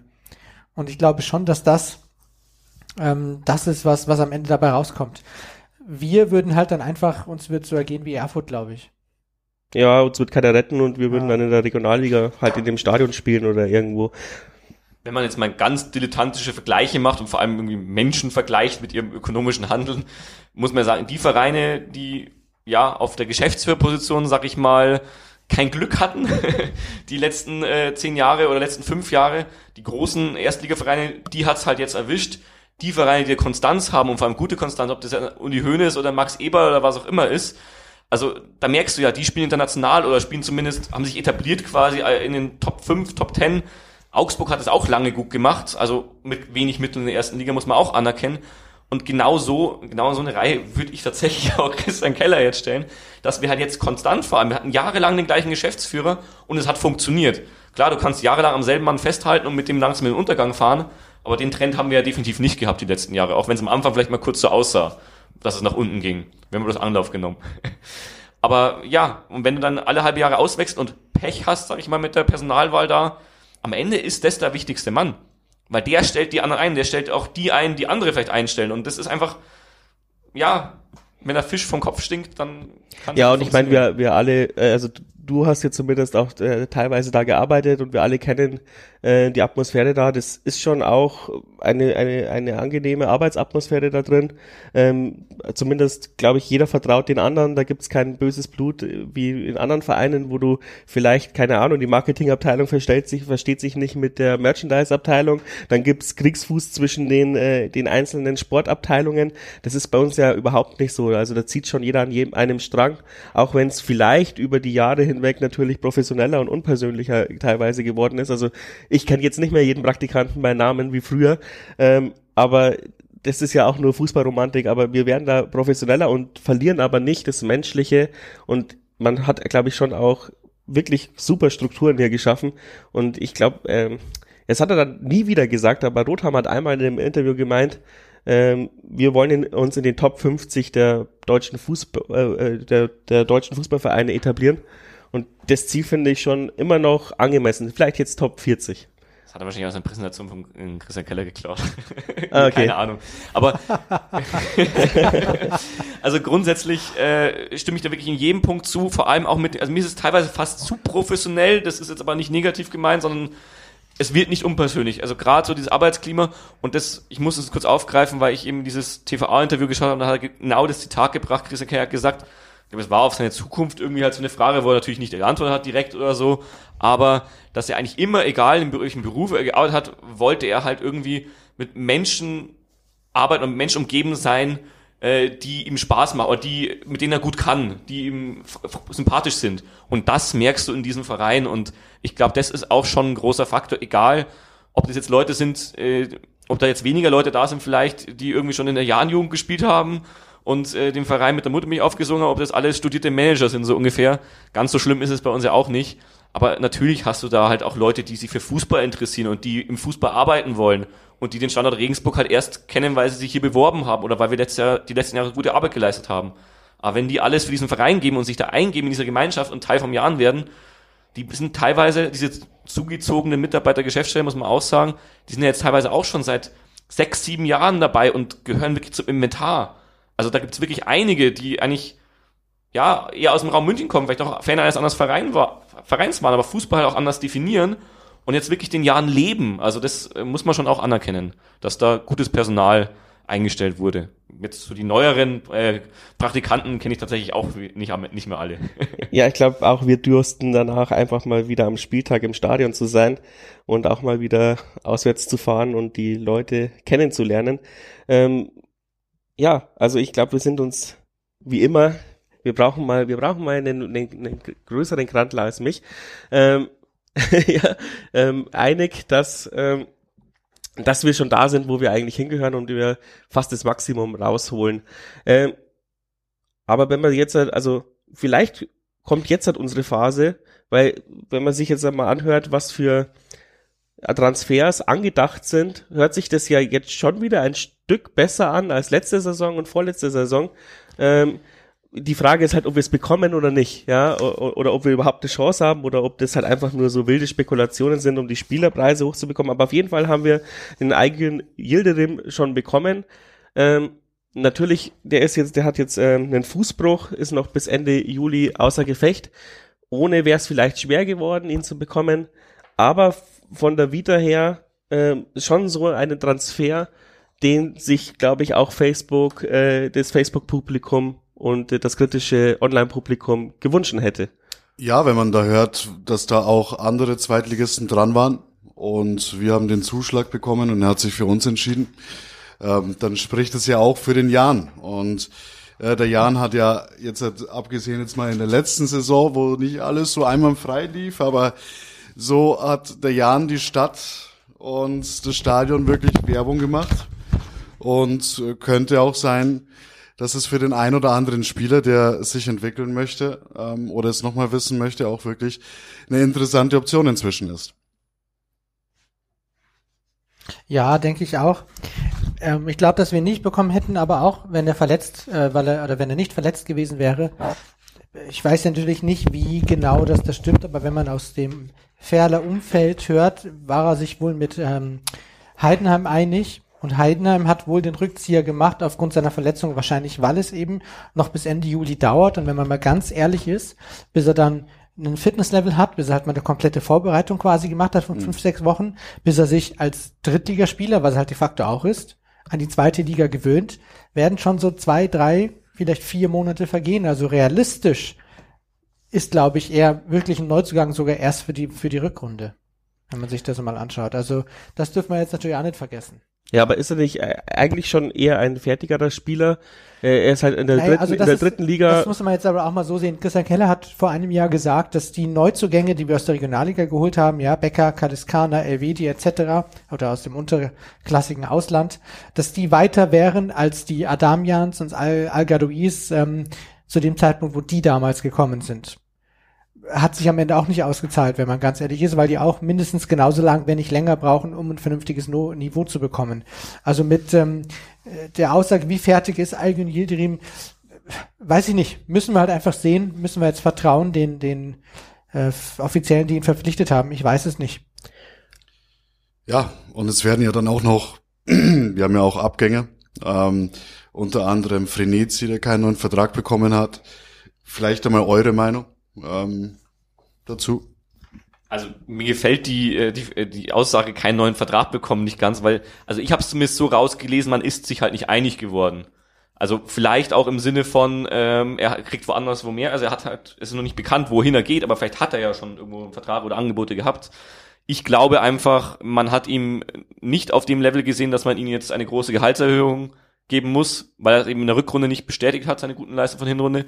Wenn ich ganz ehrlich bin, vor der Saison, also bevor die letzte Saison losgegangen ist, dann hätte ich, äh, wenn du mich fragst, ob ich den äh, Venezi verlängern würde nach seiner Leihe, wo er äh, in Würzburg, glaube ich, war, genau, äh, oder und keine Ahnung, vielleicht auch noch mehr Geld zahlen, hätte ich sofort Nein gesagt, weil ja, er hat in Würzburg ein bisschen äh, gute Spiele gehabt, aber wie bei uns eigentlich dann in einer heißen Phase, als für Würzburg im Aufstieg ging, ging, war er auch wieder abgemeldet und bei uns war halt in der heißen Phase, muss man auch sagen, ich weiß nicht, ob es an der Quarantäne lag, er da vielleicht irgendwie ein bisschen dann aus dem Rhythmus gekommen ist oder halt einfach ähm, auch von der Kraft her es nicht gereicht hat. Aber es haben halt einfach die paar Prozent gefehlt und ich glaube, deswegen sind vielleicht die Meinungen auch ein bisschen auseinandergegangen. Man hat ja schon auch selten so deutliche Worte in der Pressemitteilung gelesen von Christian Keller, äh, wie in der Pressemitteilung. Müssen wir jetzt nicht überinterpretieren, glaube ich, aber. Naja, schon, also so eine, so eine Pressemitteilung oder so eine Verabschiedung auf einer Homepage ist schon fast gleichzusetzen eigentlich mit einem Arbeitszeugnis, ja. Also das darf man schon verstehen. Ähm, wie ich die Sache Frenetzi sehe, ich finde okay, dass er geht, weil ich glaube, dass wir auf diesen Positionen in Mittelsturm, äh, Außenangriff genug Spieler seiner Art haben, nämlich hochtalentiert und Luft nach oben. Und wir haben bloß diese vier Positionen eine wird wahrscheinlich Jan George begleiten, die zweite wird Andreas Albers begleiten und dann haben wir im Endeffekt noch eine Position für einen Flügelspieler, Stürmer, wie auch immer, der super talentiert ist, oder zwei, ja genau, aber ähm, halt irgendwie sich noch weiterentwickeln muss. Und da haben wir dann mit Kaliskana und Becker und den Neuzugängen Yildirim und wer da vielleicht noch kommt, eh schon viele und dann ist es für mich okay, dass er geht. Muss ich ganz ehrlich sagen. Ich hätte es genauso wie Christian Keller gemacht. Ich hätte ihm ein Angebot unterbreitet. Das ist nicht, gemacht, genau, das, das nicht hoch genug, ja. das so hoch ist wahrscheinlich, wie er es jetzt genau hat. das meinte ich. Ja, genau. Ähm, ich denke mal, das war so in dem Level, wie er jetzt ist, vielleicht zehn Prozent mehr Gehalt. Äh, und Venezia sich wahrscheinlich, ich glaube, so ein Typ ist er halt auch, dass er sich besser sieht, als er ist. Und ähm, dann hat er gesagt, nee, will er nicht. Ich bin gespannt, wo er landet. Da wird man ja sehen, wie andere Scouts ihn einschätzen. Ähm, ich denke aber, dass er halt so um, also entweder in einem guten Drittligateam landet oder halt, äh, ja, also um uns herum irgendwo, ja, Dresden, ähm, Rostock vielleicht, keine Ahnung, vielleicht schnappt ihn jeder von denen. Natürlich wäre es bitter, wenn er dann explodiert, aber äh, ähnlich wie beim Ajax Osman damals, war ich ihm schon ein bisschen böse, dass er mit dieser, mit diesen Talenten ähm, dann nicht der Unterschiedsspieler in dieser schwierigen Phase war, sondern teilweise auch Bälle verloren hat, ähm, die du nicht verlieren darfst, wenn du ein guter Spieler bist. Man muss auch sagen, also auch in der Anfangsphase der Saison, ohne Quarantäne oder sonst irgendwas, es hat eigentlich nie für mehr als 16 Minuten gereicht. Er hat sich ausgepowert, er ist viel gelaufen, das finde ich auch super. Ich mag das auch, wenn man dann alles raushaut und dann kommt halt der nächste rein. Mit fünf Wechseln geht das auch leichter quasi noch jetzt. Aber trotzdem war es wirklich auffällig. Es gab, glaube ich, kein Spiel, wo er länger als mal 65 oder 70 Minuten gespielt hat. Also, also kann gut sein, dass es jetzt nur meine Wahrnehmung ist aber so war sie auf jeden Fall und das ist dann schon auch was, wo vielleicht, ja, ein bisschen mehr erwartet wurde, dann auf lange Sicht. Dass da vielleicht noch ein bisschen mehr Ausdauer auch entwickelt. Ja, und da für die Positionen gibt's ja die meisten Spekulationen auch. Also wir haben jetzt Yildirim geholt, der kann auch rechts außen spielen oder auf die Außen generell. Ähm, dann heiße Spekulationen von Konrad Faber, SC Freiburg 2. Faber 2. Faber, okay. Vor allem, wie hieß der, den wir ähm, bekommen haben von, von Kötzting oder so? Michael Faber, oder? Michael ja. Faber. Ja. Michael Faber. Hat er nicht das erste Tor im neuen Stadion Ja, genau, richtig. Gegen die Ostbayern-Auswahl, genau, richtig. Dann haben wir ihn geholt. Ja, und vor allem, ähm, Den sehe ich aber eher dann als Olli Heim Backup. Der steht im Transfermarkt auch glaub als ich auch. Rechtsverteidiger, Wobei zwei der- Positionen drin, hat aber für Freiburg nie gespielt. Ja, der hat rechts. Mittelfeld gespielt, also schon die Position, wo jetzt Aber auch eher nicht offensiv hat. wahrscheinlich. Wobei ich mir da, wobei an, ich ja. mir da tatsächlich kein Talent wünschen würde, sondern jemand, der Salah Druck macht, weil mir die Leistung von Salah diese Saison echt nicht gefallen hat. Schön wären halt ja. flexible Spieler, die, die einerseits Backup hinten rechts sein können, die aber auch, die du auch mal vorne reinwerfen kannst. Das brauchst du eigentlich, so wie wir spielen, auch, weil, wie du sagst, du kannst einen Jungen eigentlich nicht als Backup holen, der dann nicht spielt. Ja, wobei, was heißt Backup und Talent? Ich meine, er ist Kapitän der Mannschaft, die jetzt in die dritte Liga aufsteigt. Also ich glaube schon, dass er was kann. Ich habe ihn jetzt natürlich nicht gesehen. Ich weiß jetzt ehrlich ehrlich gesagt nicht, wie alt er ist, wenn der 23. ja 23 wird er sowas sein. Also ich glaube nicht, er ist jetzt so eine Art Talent, so, ein- so, eine, so, ein, so ein Wähling oder so, sondern er ist glaube ich schon richtig gut. Ja, ich, ich weiß nicht, ich, langsam, langsam äh, revidiere ich so meine Meinung mit flexiblen Spielern, weil ehrlich gesagt, ähm, hätte ich gerne mal jemanden wieder auf der Außenposition, der auch verteidigen kann. Ähm, langsam geht mir diese, dieses, ähm, dieses, wir kriegen über die Flügel ständig Flanken rein und, und äh, keiner deckt irgendjemanden in der Mitte, äh, langsam tierisch auf, die, auf den Sack. Also ich hätte schon äh, endlich mal wieder jemanden, der hinten ähm, ja, seine, seine Position, seine Zweikämpfe gewinnt einfach und nicht äh, nach vorne Ich habe heute exakt das Gleiche gesagt in einem komplett anderen Gespräch über die deutsche Nationalmannschaft. Dass dieses ganze offensive Außenverteidiger, vielleicht auch noch mit Dreierkette oder Fünferkette dann halt im Verbund, ich hätte gerne mal wieder eine so eine Viererkette mit zwei Außenverteidigern, die einfach nur verteidigen. Die gar nicht mit nach vorne gehen müssen, weil es gibt eh so viele gute Aber, aber, Offensivspieler. aber der Benedikt Salah kann das doch gerade richtig gut. Aber Also der kommt ist auch offensiv ursprünglich so aus stark. Offensiv, eben. Der Ja, ist auch der ist offensiv, so stark offensiv. ursprünglich Offensivspieler. Ach komm, aber Also nicht jeder 50 Prozent unserer, 50 jeder Prozent, Entschuldigung, 50 Prozent unserer Tore sind Ja, über Standards gefallen und die anderen 50 Prozent sind darüber gefallen, irgendeiner kommt über die Außen durch, flankt ihn rein und der Außenverteidiger und der Innenverteidiger haben sich überhaupt nicht drüber abgesprochen, wer wen nimmt und dann ist immer irgendwo einer frei gewesen. Äh, Dir, dir fehlt aber was in deiner Prozentrechnung, nämlich die Tore, wo wir ausgerutscht sind. Ja, das war auch Salah. Man muss dazu auch sagen, es sind nicht nur die Außenverteidiger, es sind auch teilweise die Innenverteidiger, die irgendwo in der Mittellinie im Pressing waren und dann halt hinten gefehlt haben. Also Ja, aber natürlich, das liegt natürlich. auch so ein bisschen an unserem Pressing natürlich, an unserem Spielsystem und ich mag unser Pressing. Ich liebe das eigentlich, dass wir so aggressiv draufgehen mit allen Mann.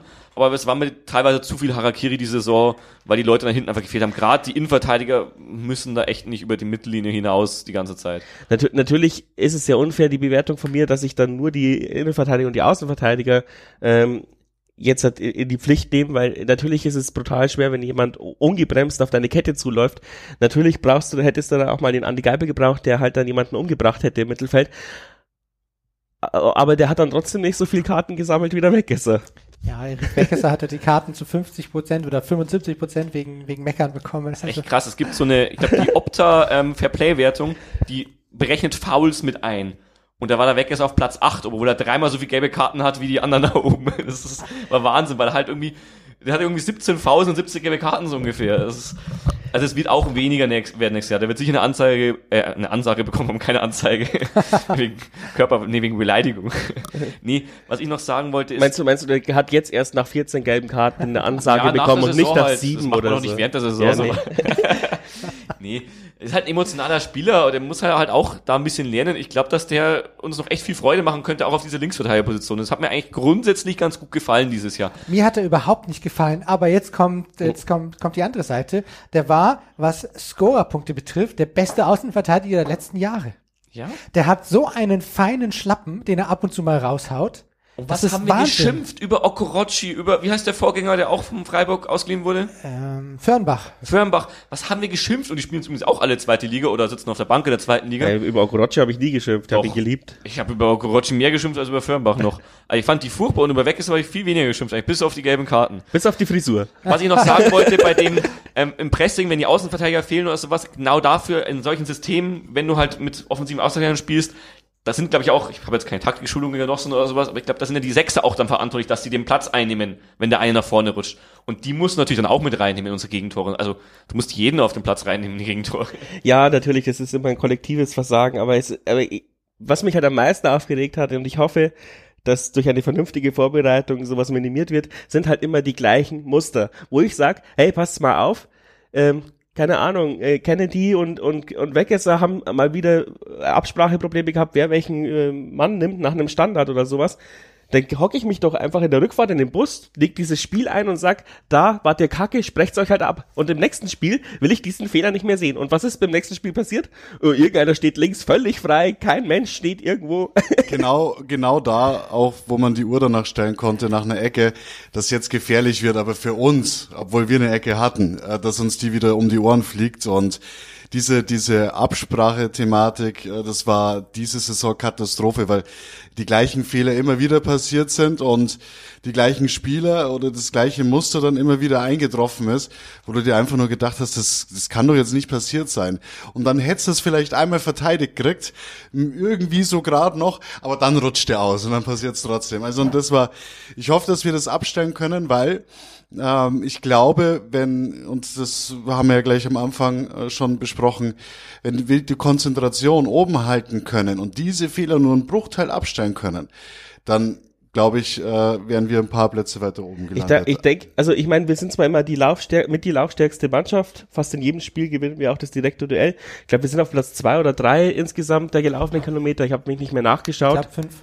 Ja, vielleicht sind wir durch, durch die letzten zwei Spiele abgerutscht, aber wir waren immer weiter oben. Aber eine Sache, die man immer gemerkt hat, war so, ähm, Einwurf oder, oder, oder Freistoß und die Leute haben erstmal ganz kurz abgeschaltet, weil sie dachten, okay, jetzt kann man mal fünf oder zehn Sekunden kurz regenerieren. Das hat man diese Saison äh, ehrlich gesagt echt gemerkt und exemplarisch für, für mein Rant auch über dieses alles, was ähm, Platz drei sagt der Tobi ja, gerade. Ja, drei. ja. Und exemplarisch für alles, was mich in dieser Saison aufgeregt hat, war diese Situation, ich weiß nicht mehr, in welchem Spiel wir diese schnelle Gegentor kassiert haben, nach einem Freistoß, den sie sofort ausgeführt haben. St. Pauli Hinspiel, oder? Oder Bochum? Oh, das kann auch sein. Ja, doch, Bochum Hinspiel, genau, Bochum Hinspiel. Hannover sagt der Marcel Bochum jetzt. Nee, ich glaube, es war Bochum. Ich glaube, es auch war Bochum, ja. ja. Und dann, dann stellt sich halt der Gimber irgendwie dann in der Presse, äh, also äh, am nächsten Tag in Jan TV hin und sagt, ja, und das ist naiv und das dürfen wir nicht mehr machen, da muss sich einer da vorstellen und so. Und zwei Spieltage später ist genau die gleiche Situation und der Gimber stellt sich nicht vor Ball und wir haben wieder einen Stellenfreistoß gegen uns bekommen und den musste dann Meier entschärfen oder so. Und ich, und da, ich dachte genau mir nur, das, das kann doch nicht euer verfickter Ernst sein. Genau das habe ich am Anfang gemeint, als ich halt gesagt habe, dass uns vielleicht auch, dass uns in jedem Mannschaftsteil so eine Achse weggebrochen oder so ein Führungsspieler, der den Le Leuten in den Arsch tritt oder sich selber davor stellt in dem Fall, wenn er da steht und einfach sagt, aufwachen oder wach bleiben oder diese schöne Geste, wo sie immer im Kopf halten, die, die Trainer machen das halt immer so gerne. Die Orals dieser ja, Zeit. Ja, genau, die Orals dieser Zeit, der mittlerweile ohne Verein ist. Zum Glück oder zu unserem Unglück, ich weiß nicht. Ja, aber ich brauche doch den Profispieler nicht alle zwei Minuten von draußen reinbringen. Äh, konzentriert euch. Ich wollte jetzt noch kurz ja. was zur Verteidigung sagen und macht dann auch gerne, um weiterzukommen, schon eine Überleitung, wenn ihr nicht noch was dazu sagen. Also ich sehe unsere Defensive, auch wenn es natürlich hinten raus irgendwie kritisch wurde mit den Gegentoren, eigentlich nicht als das Problem. Ja, wir hatten, wir hatten vor allem in der Hinrunde und auch weite Teile der Rückrunde hatten wir eine der besten Defensiven der Liga für mich. Wir haben so viel wegverteidigt. Wir haben uns halt bloß solche scheiß Tore gefangen wegen Unkonzentriertheiten. Ja.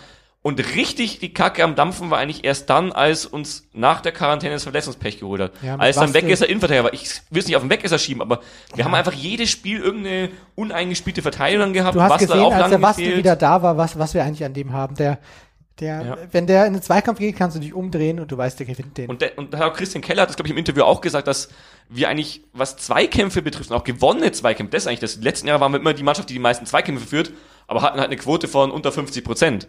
Und also wirklich eine schlechte Quote. Und angeblich haben wir jetzt dieses Jahr sogar die meisten Zweikämpfe gewonnen. Ich bin mir nicht ganz sicher, ob das stimmt, aber irgendwas in die Richtung hat er auch gesagt. Und das finde ich beeindruckend. Und da sehe ich jetzt aber die Überleitung. Wie gesagt, wir hatten gegen Saisonende, wurde es dann kritisch weil uns halt die erste Garde, wo uns vielleicht drei Innenverteidiger ausgefallen ja. Und das können wir nicht kompensieren. Und das wird uns auch, ganz ehrlich, ich glaube, der Abstieg die nächsten fünf Jahre, sag ich mal, wenn er mal kommt, dann kommt er in der Saison, wo wir einfach richtig Verletzungspech haben und uns vielleicht auch schon früher in der Saison mehrere Stützen langfristig wegbrechen und wir es nicht mehr kompensieren können. Weil das ist einfach, da sind wir angreifbar, weil wir nicht diese Kadertiefe auf dem Niveau haben. Wir haben viele Spieler, die du mal einwechseln kannst, um frische, frischen Wind zu bringen, wo du vielleicht auch mal äh, ja, einen ersetzen kannst, aber du kannst nicht drei ersetzen. Dauerhaft. Ja, das ist ein grundsätzliches Problem, glaube ich, von vielen Mannschaften. Selbst Spitzenmannschaften können ja dann oftmals ähm, ihre, ihre Leistungsträger nicht ersetzen. Ähm, ja, auf welcher Position haben wir denn, haben wir denn noch Bedarf? Ähm, eigentlich sieht es gar nicht so schlecht aus. Vielleicht haben wir tatsächlich auch, wenn wir es jetzt nicht, dass wenn wir es jetzt schaffen, dass uns jetzt nicht noch im letzten Atemzug Albers weggekauft wird und Meier weggekauft wird, dass, dass diese Saison zwar echt durchwachsen und teilweise wirklich kacke war. Ähm, aber dadurch, dass sie zusammengeblieben sind, das hat man jetzt bei Fürth auch gesehen, die haben jetzt letztes Jahr auch nicht die überragende Saison gespielt. Da haben, hat man natürlich schon gesehen, dass da Leute drin waren, aber die sind zusammengeblieben und äh, sind jetzt einfach durchmarschiert in die erste Liga. Das wird uns jetzt nicht passieren, aber ich meine, ähm, wir haben gesagt, nach dem, äh, nach der Pau äh, nach der Corona-Zwangspause ist halt nichts mehr zusammengegangen. Also und wir hatten kein, wir hatten auch kein Trainingslager, also keine große Sommervorbereitung, so gut wie keine Wintervor keine Winterpause. Das heißt, diese Mannschaft war eigentlich nur in diesem Trainingslager, mal im Trainingslager, wo sie in Zwangsquarantäne gegangen sind, jetzt die letzten zwei Spieltage. Und dann sind sie wie ausgewechselt äh, auf St. Pauli, gegen St. Pauli aufgetreten. Ähm, das heißt, vielleicht ähm, können wir diese Juwelen dann endlich in dieser Sommerpause schleifen, verstärken noch vier, fünf Spieler. Weiß nicht, wie viel wir brauchen, da hat der Tobi bestimmt eine bessere Übersicht noch. Aber ich würde sagen, vier, fünf gute Spieler langen, vielleicht noch zwei äh, für die Breite. Ähm, und dann könnten wir uns vielleicht dann trotzdem, trotz der schweren Liga, nächstes Jahr auf äh, eine spielstärkere Mannschaft äh, einstellen. Also das ist so mein Wunsch. Ja, also ich glaube auch, dass wenn wir die vernünftigen Verstärkungen bekommen und vor allem mit der Offensive natürlich, dass das reichen kann. Es war zwar dieses Jahr knapp, aber ich glaube schon, dass man einen riesengroßen Qualitätsunterschied gesehen hat zu den Mannschaften, die am Ende abgestiegen sind. Also Würzburg, Braunschweig, Osnabrück, die haben ja wirklich zum Teil gar nichts auf die Kette bekommen und wir, glaube ich, waren wirklich nur unten drin, weil so Kleinigkeiten gefehlt haben. Ja, wir haben halt eine richtig schlechte Torverwertung oder Chancenverwertung. Wir haben hinten diese katastrophalen Fehler. Aber wenn wir mal unser komplettes Leistungsvermögen abrufen, wären wir eigentlich besser. Und ich glaube, da ist noch ein riesengroßer Unterschied zu den Mannschaften, die am Ende wirklich abgestiegen sind, weil da ging's einfach nicht mehr. Die haben einfach nicht mehr auf dem Kasten gehabt. Und wenn wir die Mannschaft jetzt halten und wirklich verstärken, punktuell, und dann halt auch die entsprechenden Talente noch die Schritte gehen, Kadiskana etc., dass wir dann auch wieder die Chance haben, die Klasse zu halten, ja. Gehe ich auch davon aus. Und äh, ja, ich bin gespannt. Ich freue mich auf alle Fälle auf die kommende Saison. Ich freue mich jetzt auf diese heiße Transferphase, wo man nicht weiß, okay, was passiert, äh, wo, wo gehen die Wege hin und ja, ich kann es einfach kaum erwarten und ich glaube, es ja, es kommt so ein bisschen Optimismus, aber ich glaube, es könnte richtig gut werden. Weil, wie ihr schon sagtet, äh, der Grundstein ist gelegt, wenn jetzt nicht wirklich kein Leistungsträger abspringt, dann haben wir so ein, so ein Gerüst wieder da, was jetzt eine schwierige Phase vielleicht auch zusammen überstanden hat und wo es dann leichter ist, äh, neue Spieler zu integrieren. Wir werden sehen. Vor allem hast du halt dieses, eben, wir haben ja vorhin die ganze Zeit gesprochen, man hat dieses Momentum, keine Spieler mehr drin, die, die das erlebt haben mit, äh, mit dem Aufstieg, mit dem zweiten Aufstieg, mit dem unfassbaren Spielen bei, in der Allianz Arena und solche Geschichten. Aber du hast eine Mannschaft jetzt, die erlebt hat, dass du hast Corona überstanden, du hast fünf Spiele in Folge verloren, Du hast ein unfassbar schlechtes Spiel gegen Sandhausen gemacht. Die Fans haben aber zu dir gestanden, haben dir den Rücken gesteckt und dann hast du St. Pauli weggeschossen mit einer breiten Brust. Sei dahingestellt, ob St. Pauli da noch eine richtige, also ein, ein richtiger Gegner war, ist mir scheißegal. Aber. Die sind auch ausgerutscht. Ja, ja, genau. Aber ich meine, das ist sowas, was so eine Mannschaft zusammenschweißen kann. Vielleicht war genau dieser Ausgang viel besser, als wenn wir schon zwei Spieltage vor Schluss ähm, alles selbst gemacht hätten. Und du musst ja auch das von der Seite sehen, St. Pauli war ja das Matchglück dann diesmal auf unserer Seite. Also die erste Chance, Burgstaller war es, äh, wo Meier glänzend hält. Was, oder? Wer war's? Mhm. Ja, Burgstaller, ja. ja. Ähm, der wäre in der Vergangenheit drin gewesen und da hat sich dann irgendwie dann auch endlich mal wieder das Blatt gedreht und äh, ich glaube auch, wenn wir da 1-0 in Rückstand gegangen wären, glaube ich, dass wir das Spiel gewonnen hätten. Glaube ich auch. Und aber das ist auch genau so eine Szene, wo mich äh, total aufgeregt hat. Da musste dann Meier den Libero geben, weil einfach keiner von den, von den Verteidigern irgendwie die Burgstaller auf der, auf der Rechnung hatte. Und selbst wenn wir es nicht gewonnen hätten, auch wenn es jetzt scheiße klingt, wir wären trotzdem drin geblieben. Das stimmt, aber ich glaube, das wäre eben nicht für diesen ein, für diesen Zusammenschweißfaktor wäre das, glaube ich, total beschissen Ich wollte gerade sagen, wäre die falsche Botschaft an die Mannschaft. wir können verlieren und wir steigen trotzdem nicht ab, also. Ja, für Botschaft an die Mannschaft hätte man mich aber auch in den Wochen vor dem Spiel nicht fragen dürfen, weil ich habe irgendwie schon vier Wochen davor gesagt, egal, wenn wir jedes der letzten Spiele verlieren, wir steigen nicht mehr ab. Die Mannschaften hinter uns sind zu schlecht. Da stimme ich in Tobi voll zu. ich nehme da auch Sandhausen mit rein. Ja, wir haben gegen die Scheiße gespielt und wir haben gegen die auswärts verloren.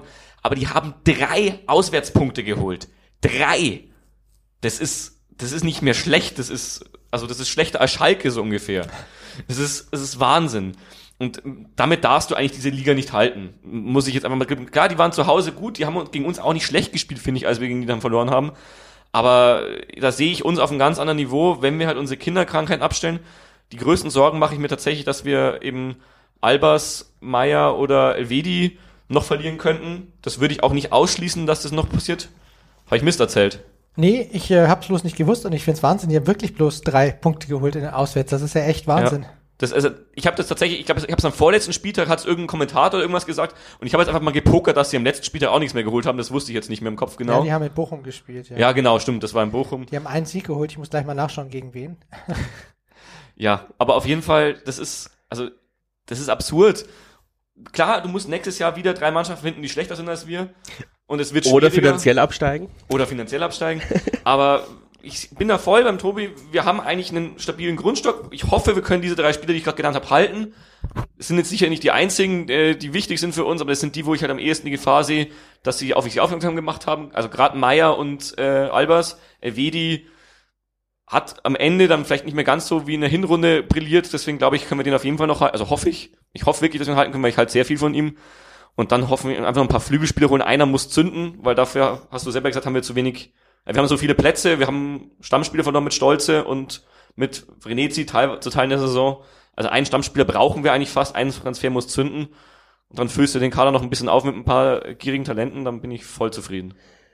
Sind ja noch zwei Namen offen. Ich, ich weiß nicht, wir keiner von uns kennt sie, wahrscheinlich keiner verfolgt die, die, die ganzen Ligen.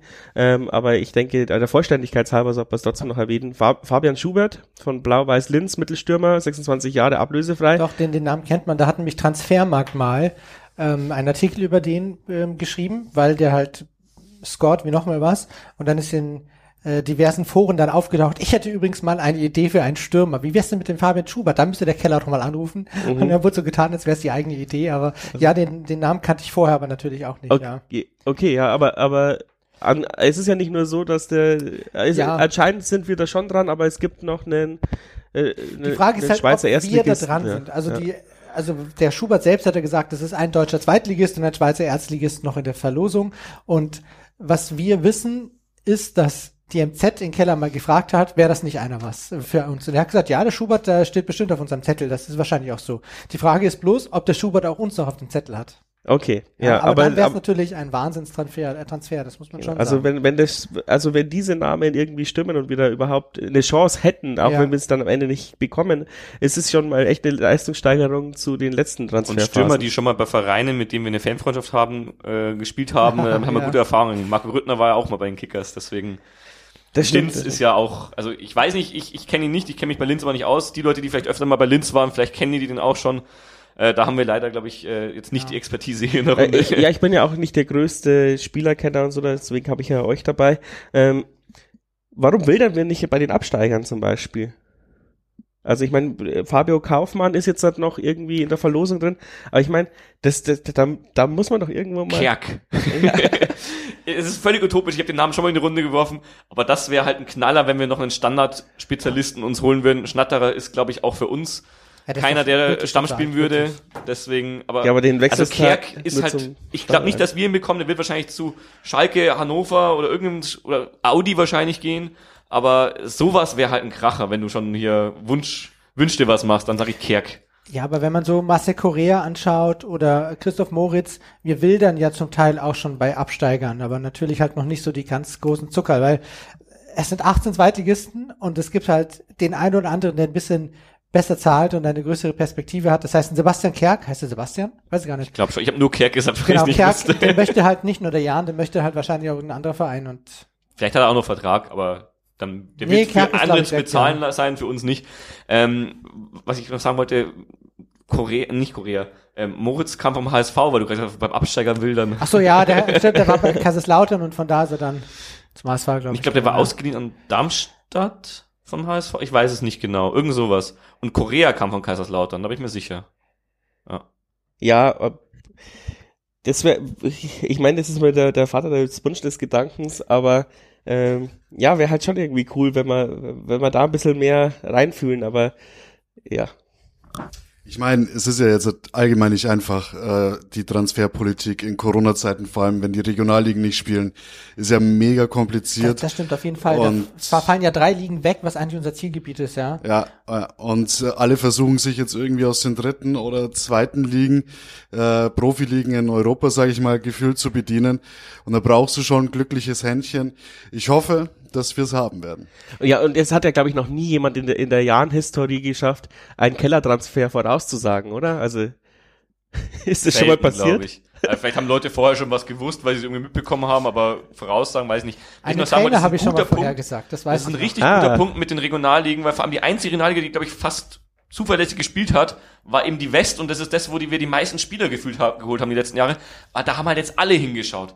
Die haben halt alle jetzt gescoutet, weil was willst du scouten, wenn nichts spielt sonst? Ja, Südwest spielt Und ja auch relativ halt schwierig. regelmäßig, ja. Ich- Aber ich da spekuliere- Halt dann vielleicht, wenn das stimmt, ja, vom Meister und Aufsteiger dann halt einen Rechtsverteidiger oder rechts, äh, rechten Flügelspieler, der Stammspieler und Kapitän war. Also das wäre schon gut. Was jetzt mit Corona noch ähm, betrifft und ich weiß nicht, wie es bei den anderen Mannschaften ist. Bei uns ist es ja so, dass die Mannschaft weniger Geld bekommt. Das war ja damals für die äh, Spieler ein, ein, äh, eine Vereinbarung, dass sie, solange das Stadion leer ist und auch die Mitarbeiter und so weiter, um die zu schützen, werden die nicht voll ausbezahlt. Und wenn ich das richtig verstanden habe, hat Christian Keller in einem Interview mal gesagt, dass das bei den neuen Spielern automatisch im Vertrag drin steht. Ja. Ist halt auch die Frage, das wird jetzt immer noch sein, ja, Ja. wie das die anderen Mannschaften machen. bis die Stadien voll sind. Also Genau. die Spieler haben, soweit ich das verstanden habe, das hat er wirklich so bestätigt Ja. eigentlich, der Christian Kenner, haben die ganze Saison, jetzt auch die paar Spiele, wo Zuschauer waren, haben auch nicht gezeigt, die haben die ganze Saison nach wie vor dieses Corona-Gehalt, nenne ich es jetzt mal, und zukünftige Verträge, das ist einfach eine Pandemie-Klausel quasi. Äh, zukünftige Bei Verträge haben uns. das alle drin. bei uns. Und jetzt ist die Frage, machen das andere Vereine auch? Das weiß ich nämlich nicht. Und wenn du jetzt halt Dresden hast, Audi oder, oder Sandhausen und so, und die kriegen halt die 100% Gehalt, und wir kriegen, oder bei uns kriegen sie halt das bloß, dass so uns, ich weiß nicht, wie viel Prozent es am Ende sind, halt 80 Prozent, 70 Prozent oder so. Ich weiß nicht, wie viel das auch ausmacht bei der, bei der Stürmersuche oder bei der Spielersuche. Ja, vor, vor allem, weil du als neuer Spieler hast du diesen Spirit noch nicht, dass du sagst, ja, na klar, will ich die Klar, Geschäfts, freilich, will ich die äh, Geschäftsstellenmitarbeiter schützen. Ähm, wa- wa- warum sollte sich ein neuer Spieler diesen Spirit unterwerfen? Natürlich, das, das ist auch ein gut legitimer Einwand. Äh, Ich glaube, also mein mein Tipp ist, jetzt zaubert irgendjemanden wieder aus, äh, diesmal aus der belgischen Liga aus dem Hut.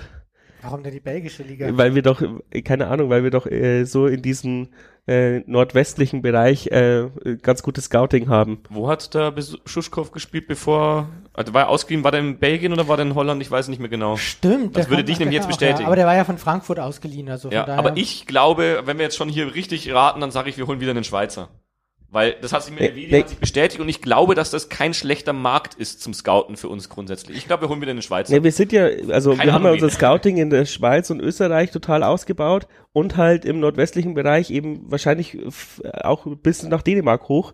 Ähm, also deswegen glaube ich, dass diesmal entweder ein Belgier oder vielleicht ein Holländer ähm, äh, kommt. Mal gucken. Äh, Einfach nur so ins Blaue geraten. Ja, klar, wäre natürlich cool. Aber mal schauen. Es gibt auch noch ein paar offene äh, Positionen. Markus Palionis und ähm, Kunz, der Torhüter, der Dritte, die sind ja noch offen. Die haben keinen Vertrag und da steht noch eine Entscheidung aus. Also bei den Einsätzen von Kunz würde ich jetzt äh, sagen, okay, hätte ich jetzt nichts dagegen, wenn, wenn wir Ich uns glaube- dann nochmal einen dritten geht. suchen. Wenn er sich fürs gleiche Gehalt weiter auf die Bank setzt oder, oder als, dritten, als dritten sogar nur lässt, dann würde ich nichts Macht dagegen er, glaube ich, sagen. nicht. Er ist ja damals auch nur gekommen, weil er erst ein offener Ja. Kampf war. Aber Christian Keller hat ja gesagt, es kommt für jeden Mannschaftsteil ein. Also kommt auch ein Torhüter. Ja. Und vier Torhüter werden Nee, wir werden wir nicht definitiv haben. nicht haben. Äh, es was sei denn, er hat im Hinterkopf schon gehabt, dass äh, Alex Meyer schon irgendwie Das ist möglich. Vielleicht ist es halt auch, Ja. wenn Meier geht, bleibt Kunst. Wenn er nicht geht, möglich Weil, ja. weil wenn Meier geht, gibt's wieder einen offenen Kampf. Ich glaube tatsächlich nicht, dass, also ich glaube, jeder hier im Raum sieht Alex äh, Weidinger gerade vor, Er ist auch äh, vor, vor ja. Kevin Kunz, aber ich glaube, dass das in der Teamrangliste noch nicht ist. Ich glaube, es wäre wieder ein offener Kampf, glaube ich. Ja, schon, aber er ist in der, im Team momentan vorne. Also man hat ja Vorne, ja. Ja. Aber es, sie würde, glaube ich, wieder noch vom, vom, nicht bei Null losgehen vielleicht, aber ich glaube, sie würden schon wieder erstmal Ja, offen klar. lassen. Aber er wird ja jetzt, äh, jetzt nicht äh, in den nächsten äh, sechs Wochen das äh, Fußballspiel verlieren, ja. Ja. Was ich noch sagen wollte zu Palionis, es hat jetzt relativ wenig sportliche Relevanz tatsächlich, aber ich würde ihn nochmal verlängern. Ich glaube nicht, dass der noch äh, reich werden möchte beim Jahren und äh, der ist so wichtig, glaube ich, für diese Mannschaft einfach noch. Ja, da muss er halt dann, da Und muss für er halt dann abends dann. Wohlbefinden ist er auch wichtig. Ich will ihn auch mal wieder auf einer Weihnachtsfeier Apfelschorle trinken sehen, allein deswegen muss er nochmal verlängern. Er Hoffentlich gibt's nächstes Jahr wieder Weihnachtsfeier mit Spielern. Oder dieses Jahr. Er ist ein cooler Typ und so wie ich den Jan kenne, tut er sowieso schon ähm, im, äh, im, im Marketingbereich irgendwie die die äh, die Bestellungen verpacken vom Fanshop. Also ich bin ja, ich bin ja der größte Markus Palionis-Fan sowieso. Glatzenpalle ist echt ein Wahnsinnstyp. Aber ich würde ihn nicht mehr als vierten Innenverteidiger verpflichten. Aus einem Grund, weil er dort einfach nicht mehr spielt. Ich hab, ich bin ein bisschen vom Glauben abgefallen, als er ähm, nicht gespielt hat, als alle anderen ausgefallen sind. Das heißt, er ist sogar nur der fünfte Innenverteidiger, weil Benedikt Gimba als Sechser noch vor ihm spielt und selbst dann wurde immer noch Erik Wes- äh, Weckesser vorgezogen. Das bedeutet, man traut ihm die Innenverteidigerposition für 90 Minuten oder für den Stamm nicht mehr zu. Und deswegen fände ich es wichtig, wenn wir ihn verpflichten, ja, ist okay, können wir machen. Ich, ich liebe diesen Mann wirklich. Aber dann nicht mehr als etatmäßigen Innenverteidiger Nummer 4 oder 5, sondern einfach nur als Markus Palionis. Aber ich würde diese vierte Innenverteidigerposition definitiv neu besetzen wollen. Das habe ich ja gesagt. Dann machen wir halt, wie du gesagt hast, machen Ja. wir eine Kaderplanstelle. Markus Pallion ist auf. Weiß nicht, bin wie ich viel darf man denn, wie viel darf man denn, wie viel darf man denn melden? Weil ich meine, unser Hey, du Trainerstab, darfst Millionen Spieler melden. okay, unser Trainer, unser Trainerstab ist ja nicht der größte der Liga. Jetzt könnte man ja dann als dritten, äh, dritten Trainer einstellen und ähm, ihn halt einfach noch auf den Spielerbogen schreiben. Ja, freilich wird schon gehen. Die Frage ist halt, ob er da in die Trainerkarriere will. Äh, Das weiß ich auch Ja, nicht, aber ja. ich, ich weiß nicht, aber er hat sicherlich Ambitionen im Fußball zu bleiben. Ja, mal schauen.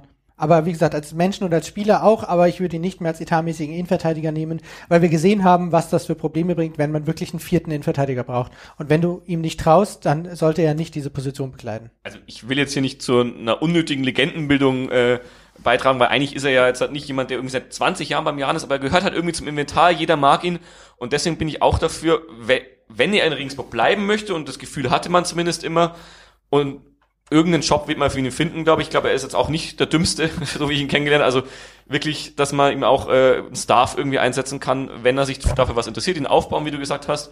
Da als Mitarbeiter, da wäre ich auch sehr viel zu haben, wenn er eben in Regensburg bleiben möchte. Das ist natürlich auch immer äh, so eine Sache, aber ich glaube, er hat Familie und ich glaube, die fühlen sich auch hier wohl. Also das wäre schon sehr schön. Ansonsten sieht man halt bei der Fortuna oder wo auch immer die Jahrenspieler dann auftauchen. Donnerstauf. Donnerstauf oder dann mal wieder in Filzing. Die Filzing. wechseln ja irgendwie immer diese Vereine. Jimmy Müller spielt in Filzing, den habe ich gestern bei Mömax getroffen. Sehr geil. Ähm, einen Abgang haben wir noch, der äh, mir auch ein bisschen wehtut, Andi Gehlen geht. Ja, Ähm, cooler Typ, mit dem habe ich mich auch sehr gut immer verstanden im Spielertunnel und so. Ähm, hat unsere Mannschaft, glaube ich, wirklich ähm, auf einem neuen Fitnesslevel geho geho gehoben. Hat, glaube ich, echt viele innovative Geschichten in dem Bereich äh, in den Verein eingeführt. Aber ähm, ich weiß nicht, wie hoch es zu werten ist. Äh, man wird ihn ersetzen können, bestimmt. Letztes Jahr habe ich auch irgendwie äh, Teufel an die Wand gemalt, dass äh, Babuschak geht. Und ähm, Meier ist man hat gesehen, Meier ist gut. Meier hat sich verbessert, Meier ist besser geworden. Ähm, das heißt, äh, er ist ersetzbar, aber äh, auf jeden Fall trotzdem, falls du zuhörst, Andi, äh, danke für deine Zeit und für deine für deinen Einsatz beim Jan, weil ich weiß natürlich, äh, er wird auch seine 100-Stunden-Woche abgerissen haben. ja, äh, gute Arbeit, ja, also kenne ja auch, also danke dafür, aber wenn man jetzt mal so von dem Persönlichen weggeht, ist, ist jeder ersetzbar, jeder Spieler, jeder, jeder Trainer und wir werden bestimmt einen guten Ersatz finden. Und ich glaube auch, dass Andi Gehlen schon, schon einen Plan hat, wo er hin will und ähm, der wird äh, da seinen Weg machen und äh, alles Gute auf dem Weg. Ja, wir werden ihn bestimmt sehen. Ja, äh, die, die Welt ist voll von ehrgeizigen Sportstudenten und Studentinnen. ja, jetzt müssen wir noch irgendwie entweder sieben Minuten ähm, zusammenquatschen. Philipp, hast du noch was auf dem Herzen? Weil dann hätten wir die 90 Minuten voll. Das wäre doch gut für Wahnsinn, eine das ist ja Folge. fast wie Meine. Quatschthemen habe ich eigentlich schon Podcast. Also 20 Minuten vor 19.10 Uhr. Ja, das verstehe ich auch so- sowieso immer nicht, Ja. was sie von mir wollen. Wir, wir könnten ja vielleicht noch irgendwie ein bisschen über äh, den FC Audi ledern oder sonst Oh ja, da kann ich mich schön aufregen drüber. Hey. Oder raten, wo Thomas Oral als nächstes landet. Naja, also, ein, also es gab ja einen auf Instagram, der vehement ein, äh, jetzt einen Investor fordert. Wir können auch dann doch noch Sidi Begovic rausschmeißen und Thomas Oral einstellen. Ach Der ist so. jetzt frei, das wäre doch eine gute Idee. Da würden mir sicher viele zustimmen. Ja, genau, wir haben, wir haben auch schon äh, fünf, wir haben eineinhalb Stunden fast geredet und nie äh, mehr Sat raus angeschnitten. Gut, dass du es jetzt erwähnst. Ähm, ja, ähm, Bayer Lorze ist ja auch wieder frei, gibt es ja so viele, die das auch fordern, aber keine Zu Ahnung. Bayer Lotze habe ich ja vorhin, äh, vorhin sei, vor, vor ein paar Stunden oder gestern, weiß ich gar nicht mehr, äh, was geschrieben im Forum. Ja, dass Ich der der Anfangtyp ist. Genau. Ich, ich möchte ihn tatsächlich einfach nicht mehr beim Jahren sehen, weil er auch bei der nächstbesten Gelegenheit dann auch wieder weg ist. Und sowas brauche ich einfach nicht. Ich gehe lieber mit Mersat in die dritte Liga, als mit Bayer Lorzer die Klasse zu halten, ganz Und ich ehrlich. sage dir, diese Aussage, glaube ich, unterschreibt Christian Keller auch. Ich glaube, wir hätten beim Abstieg, also außer wir steigen so wie Würzburg ab so ungefähr, wir hätten nicht den Trainer gewechselt und ich gehe den Weg auch voll mit und ich kenne da auch viele, die es genauso sehen. Es gab auch auf TVA wieder ein deutliches Bekenntnis zu Ja, das, ich habe jetzt ehrlich gesagt das DVA-Video noch nicht gesehen, aber ich glaub's ja. Und Nee, ich- das man muss, sich ich muss es einschränken, ehrlich gesagt. Das Fußballspiel von uns ist unansehnlicher geworden. Das ist ja wirklich so. Wenn man das mal vergleicht, das ist nicht mehr dieser Hurra-Fußball, weil wir einfach vorne nicht mehr treffen. Aber diese, spielen uns scheiß viel Chancen raus. Wenn wir treffen genau, würden, wäre es Hurra-Fußball. Diese Kritik, wir hätten keinen Plan und alles wird Zufall und so und äh, der, der Trainer würde die Spieler schlechter, Entschuldigung, Trainer würde die Spieler schlechter machen. Das ist ja alles totaler Schmarrn.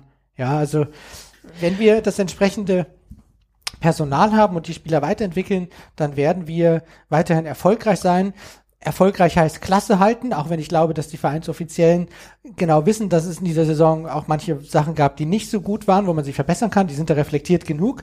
Aber die Klasse haben wir gehalten und das liegt auch am Trainer, der macht einen guten Job. Da bin ich absolut überzeugt von. Man muss halt dazu sagen, es gab halt, ja, so fünf, sechs Spiele, da haben wir uns halt gar keine Chance so richtig herausgespielt und ähm, da lief's nicht und wenn wir ein Tor geschossen haben, dann haben wir irgendwie einen Elfmeter bekommen, sonst hätten wir auch kein Tor geschossen. Und in diesen fünf, sechs Spielen, und das ist, glaube ich, das Problem von Selim Begovic, in diesen fünf, sechs Spielen entstand der Eindruck, beziehungsweise wurde von Leuten kommuniziert, die der Meinung dann waren, ähm, da ist kein System dahinter. Ja. Und äh, die- diese fünf, sechs Spiele hängen ihm immer noch nach. Es sah davor auch teilweise gut aus und es sah auch jetzt danach auch teilweise gut aus, aber diese fünf, sechs Spiele werden ihm immer noch angekreidet aus irgendeinem Grund. Ja, das waren aber auch gute Gegner. Ich meine, wenn wir diese, diese Herangehensweise, die hasse ich ja eigentlich auch und ich will mich eigentlich gar nicht aufregen. Aber wenn wir schon sagen, wir haben gegen St. Pauli gewonnen, weil der Gegner nicht mehr 100 Prozent gegeben hat, ja, wir, wir können ja nicht nur bei eigenen Siegen den Gegner mit einbeziehen, sondern auch bei Niederlagen müssen wir dann konsequenterweise den Gegner mit einbeziehen und sagen, okay, gegen diese Mannschaft haben wir heute kein Land gesehen. Da hat aber dann vielleicht nichts mit kein System zu tun, sondern wir waren einfach schlechter. Wir haben diese Mannschaft nicht geknackt. Fertig aus. Die Bewertung, jetzt muss ich nochmal auf dieses TVA-Interview zurückkommen, Ja, von hab ich leider nicht Keller gesehen. zu dem, ähm, äh, zu der Saison, die wirklich, wurde er nach einer Notenbewertung gefragt Aha. und die rein sportliche Bewertung war auch drei bis vier. Mhm. Vier ist ausreichend. Gut, drei bis vier ist vielleicht noch ein bisschen besser, aber das stimmt ja. Das ist genau das. Wir haben einen Klassenhalt erreicht, Ziel erreicht, fertig. Aber natürlich gab es an vielen Stellen noch Raum für Verbesserung. Das sieht er auch. Das sieht Mersat auch. Ja, natürlich sehen die Jeder das, ja, kann ist sich ja klar. verbessern. Das hat er, glaube ich, auch. Ich weiß nicht, ob er das gesagt hat, aber es stimmt ja. Jeder Mensch macht auch mal Fehler. Jeder kann sich verbessern. Jeder ist vielleicht dann in der nächsten Situation auch dann mal wieder äh, ein bisschen anders drauf. Und ich glaube, und genau das hast du ja auch angesprochen mit dem Typ Markus Anfang, Achim Bayerdorzer. Ich würde da auch einen Markus Weinze mit reinnehmen, auch wenn mir das vielleicht manche Leute krumm nehmen würden. Ähm, dieser Typ Trainer, der sofort zum nächsten Verein geht, wenn er irgendwo mehr Geld kriegt, äh, den habe ich auch nicht so gerne. Da habe ich lieber einen, mit dem ich dreimal die Klasse halte und der dann immer besser wird. Und ich glaube, dass dann Mersan uns noch sehr lange erhalten bleibt, solange er halt nicht gegangen wird. Und hoffentlich dann halt auch den Paldadei macht und dann wieder eine andere Funktion. Ich das würde ich mir wünschen. Also genauso wie bei Markus Palionis auch da. Ich hoffe, dass dieser Mann dem Verein noch lange erhalten bleibt, weil er halt auch schon sehr viel Gutes mitgemacht hat. Und man darf nie vergessen, auch wenn sich seine Art zu, die Mannschaft spielen zu lassen, vielleicht ein bisschen unterscheidet zu seinen Vorgängern, die Spielidee, der eigentlich alles untergeordnet ist, die stammt von ihm, also als Co-Autor. Er hat es entworfen, nicht ein Bayer Lorzer, nicht ein Herrlich, sondern Kein er hat es mit. Keller zusammen entworfen. Am Reißbrett mehr oder weniger. Klar, die haben sich auch Fußball vielleicht auch in Leipzig oder auf der ganzen Welt angeschaut, wie gerade gespielt wird. Aber das war ihre Idee, die sie da formuliert haben. Und danach mussten sich die Trainer richten. Und er setzt es halt jetzt so um. Und ja, Ja, aber wenn das wir wieder treffen, dann haben wir auch wieder Hurra-Fußball. Einfach, also, das Äh, wird es. Es ja. gibt halt auch, es gibt halt einfach auch im Internet vier, fünf laute Stimmen, die bei jedem, egal was ist, bei jeder Niederlage vorgekrochen kommen und äh, den Kopf von Mersat fordern. Und dann in dem Hitze des Gefechts gibt es halt dann auch die meisten Likes. Aber dann, das sind halt genau die Leute, jetzt rege ich mich schon wieder auf, ja. So ein Spiel in Sandhausen, der Trainer steht 90 Minuten, gibt Energie, powert an der Seitenlinie rum. Dann gibt es eine Szene, wo er auf dem Stuhl sitzt und auf Facebook gibt es jemanden, der postet den Trainer, wie er im Stuhl sitzt und sagt dazu, schaut her und so will dieser Trainer in Anführungszeichen uns zum Klassenhalt führen. Vor allem, er wurde zwei Minuten vorher ermahnt, weil er ah. sich so aufgeregt hat und hat sich deswegen hingesetzt. Das ist, das er wäre fast geflogen, so ungefähr von der Seitenlinie und hat sich deswegen hingesetzt. Okay, jetzt überziehe ich trotzdem die 90 äh, Minuten, weil ich mein, äh, mein, äh, meine Schmankerl auch noch loswerden möchte. Und zwar habe ich mich mal eine Zeit, ähm, also schon länger her, mal ganz, ziemlich lange in einem Auswärtsspiel im Keller über die Ära Schmidt, Schmidt und so und, und, unterhalten, weil ich war ja da auch sehr, sehr großer Kritiker damals. Und ich glaube schon, also ihr habt gesagt, er würde mit denen auch in die dritte Liga gehen. Das glaube ich auch, aber unter einer Voraussetzung. Ich glaube, was er aus dieser Phase richtig gelernt hat, ist, wenn ein Trainer einen großen Teil der Mannschaft nicht mehr erreicht, ähm, dass er ihn dann auswechseln muss. Weil wenn man sein Buch liest, sieht man ja auch, da hat er ein ganzes Kapitel, wo er mit, mit Studien und was weiß ich argumentiert, ähm, dass der Trainer nicht das Entscheidende ist. Jeder mit einer, was braucht man, A-Trainer-Lizenz, kann eine Mannschaft führen. Und das ist deswegen auch dieses Spielkonzept, jeder Trainer ist austauschbar. Wenn er, wenn er diese A-Trainer-Lizenz hat, ist er für, für den Keller jemanden, das, den du da reinwerfen kannst. Ähm, aber was er, glaube ich, unter dem, unter der Schmidt-Ära gelernt hat, ist, ja, äh, was man jetzt auch bei Thomas Tuchel gesehen hat, durch seinen Champions League-Sieg, ähm, Technokratik, Technokratie ist nicht alles. Das Menschliche hat er unterschätzt. Und ich glaube, Christian Keller wäre der Erste gewesen, der den Mersat rausgeschmissen hätte, Freundschaft oder, oder Kompanie, hin oder her, wenn er gemerkt hätte, er reicht die Mannschaft nicht mehr. Deswegen ist ja auch Christian Brandt geflogen, auch mit sehr viel Vehemenz aus der Mannschaft und ähm, ja von den Fans auch teilweise, weil und und Christian Keller war, glaube ich, also soweit ich das von außen jetzt beurteilen kann, ähm, schon auch nicht freundschaftlich, aber sehr gut verbunden mit Christian Brandt. Also die, es war keine Fehde oder irgend sowas. Ähm, aber er hat ihn ja damals dann rausgeschmissen, obwohl wir noch auf Platz 1 standen, glaube ich, oder 2. Ähm, und das hätte er mit Mersat auch gemacht, vereinstreu hin oder her, wenn er gemerkt hätte, glaube ich, dass er die Mannschaft nicht mehr erreicht, wäre er geflogen. Aber und deswegen erklärt sich das auch ganz gut und ich, ich habe es, glaube ich, sau oft ins Internet dann geschrieben, immer um, um das zu verteidigen, weil ich werde auch immer nach meiner Meinung gefragt, weil natürlich, wenn du eher Pro-Merser bist und dann verlierst wieder ein Spiel, dann kommt äh, sofort einer ums Eck und sagt, na Robert, was, hä? hä? Hätte man ihn doch rausschmeißen sollen oder so. Und dann schreibe ich halt immer, es gibt halt drei Gründe, wenn, wo du den, wo du den Trainer rauswirfst. Ähm, wenn er die Mannschaft nicht mehr erreicht, wenn du einen viel besseren bekommst, oder wenn er halt ein Depp ist. Und alles drei trifft halt auf Meersat gerade nicht zu und auf unsere Situation. Wenn es irgendwelche komischen Gerüchte mit äh, irgendwie, äh, ja, außerfamiliären äh, Aktivitäten gibt. ja, genau. Das, das gibt's auch noch, ja, aber der, ja, aber das stimmt schon. Ich meine, der schöne Bruno, den brauchen wir ja nicht hier. Ich kann mich an eine Szene erinnern ähm, aus der Saison mit, mit Alexander Schmidt. Wir haben das erste Spiel 3 zu 1 gegen Duisburg gewonnen. Und ähm, schon das zweite war dann das bei, bei Dortmund 2, wo wir 5-1 oder so untergegangen sind. Und schon nach diesem 3 zu 1, vor diesem Dortmund-Spiel, habe ich mit einem Spieler gesprochen, den ich jetzt hier nicht näher äh, nennen möchte. Und er hat mir damals schon gesagt, mit diesem Trainer steigen wir ab. Nach dem ersten Spieltag, wo wir 3 zu 1 gegen Duisburg gewonnen haben. Also da ist schon was dran. Ja, ja, ähnliches weiß ich aus der Phase auch. Wir werden mal in 60 Jahren ein Insiderbuch schreiben. so, Schluss, aus, Ende, drei Minuten Nachspielzeit, Schiri pfeift ab und hat mir sehr viel Spaß gemacht. Schön, dass wir mal wieder eine größere Runde zusammenbekommen haben und hoffen wir, dass ähm, ja dieses Virus uns eine schönere Saison beschert als jetzt ähm, und auch den Podcast ein bisschen entlastet und nicht alle drei Tage eine Ausgabe gebraucht wird. So, aber die Derci. Servus. Schöne Sommerpause. Danke, ciao.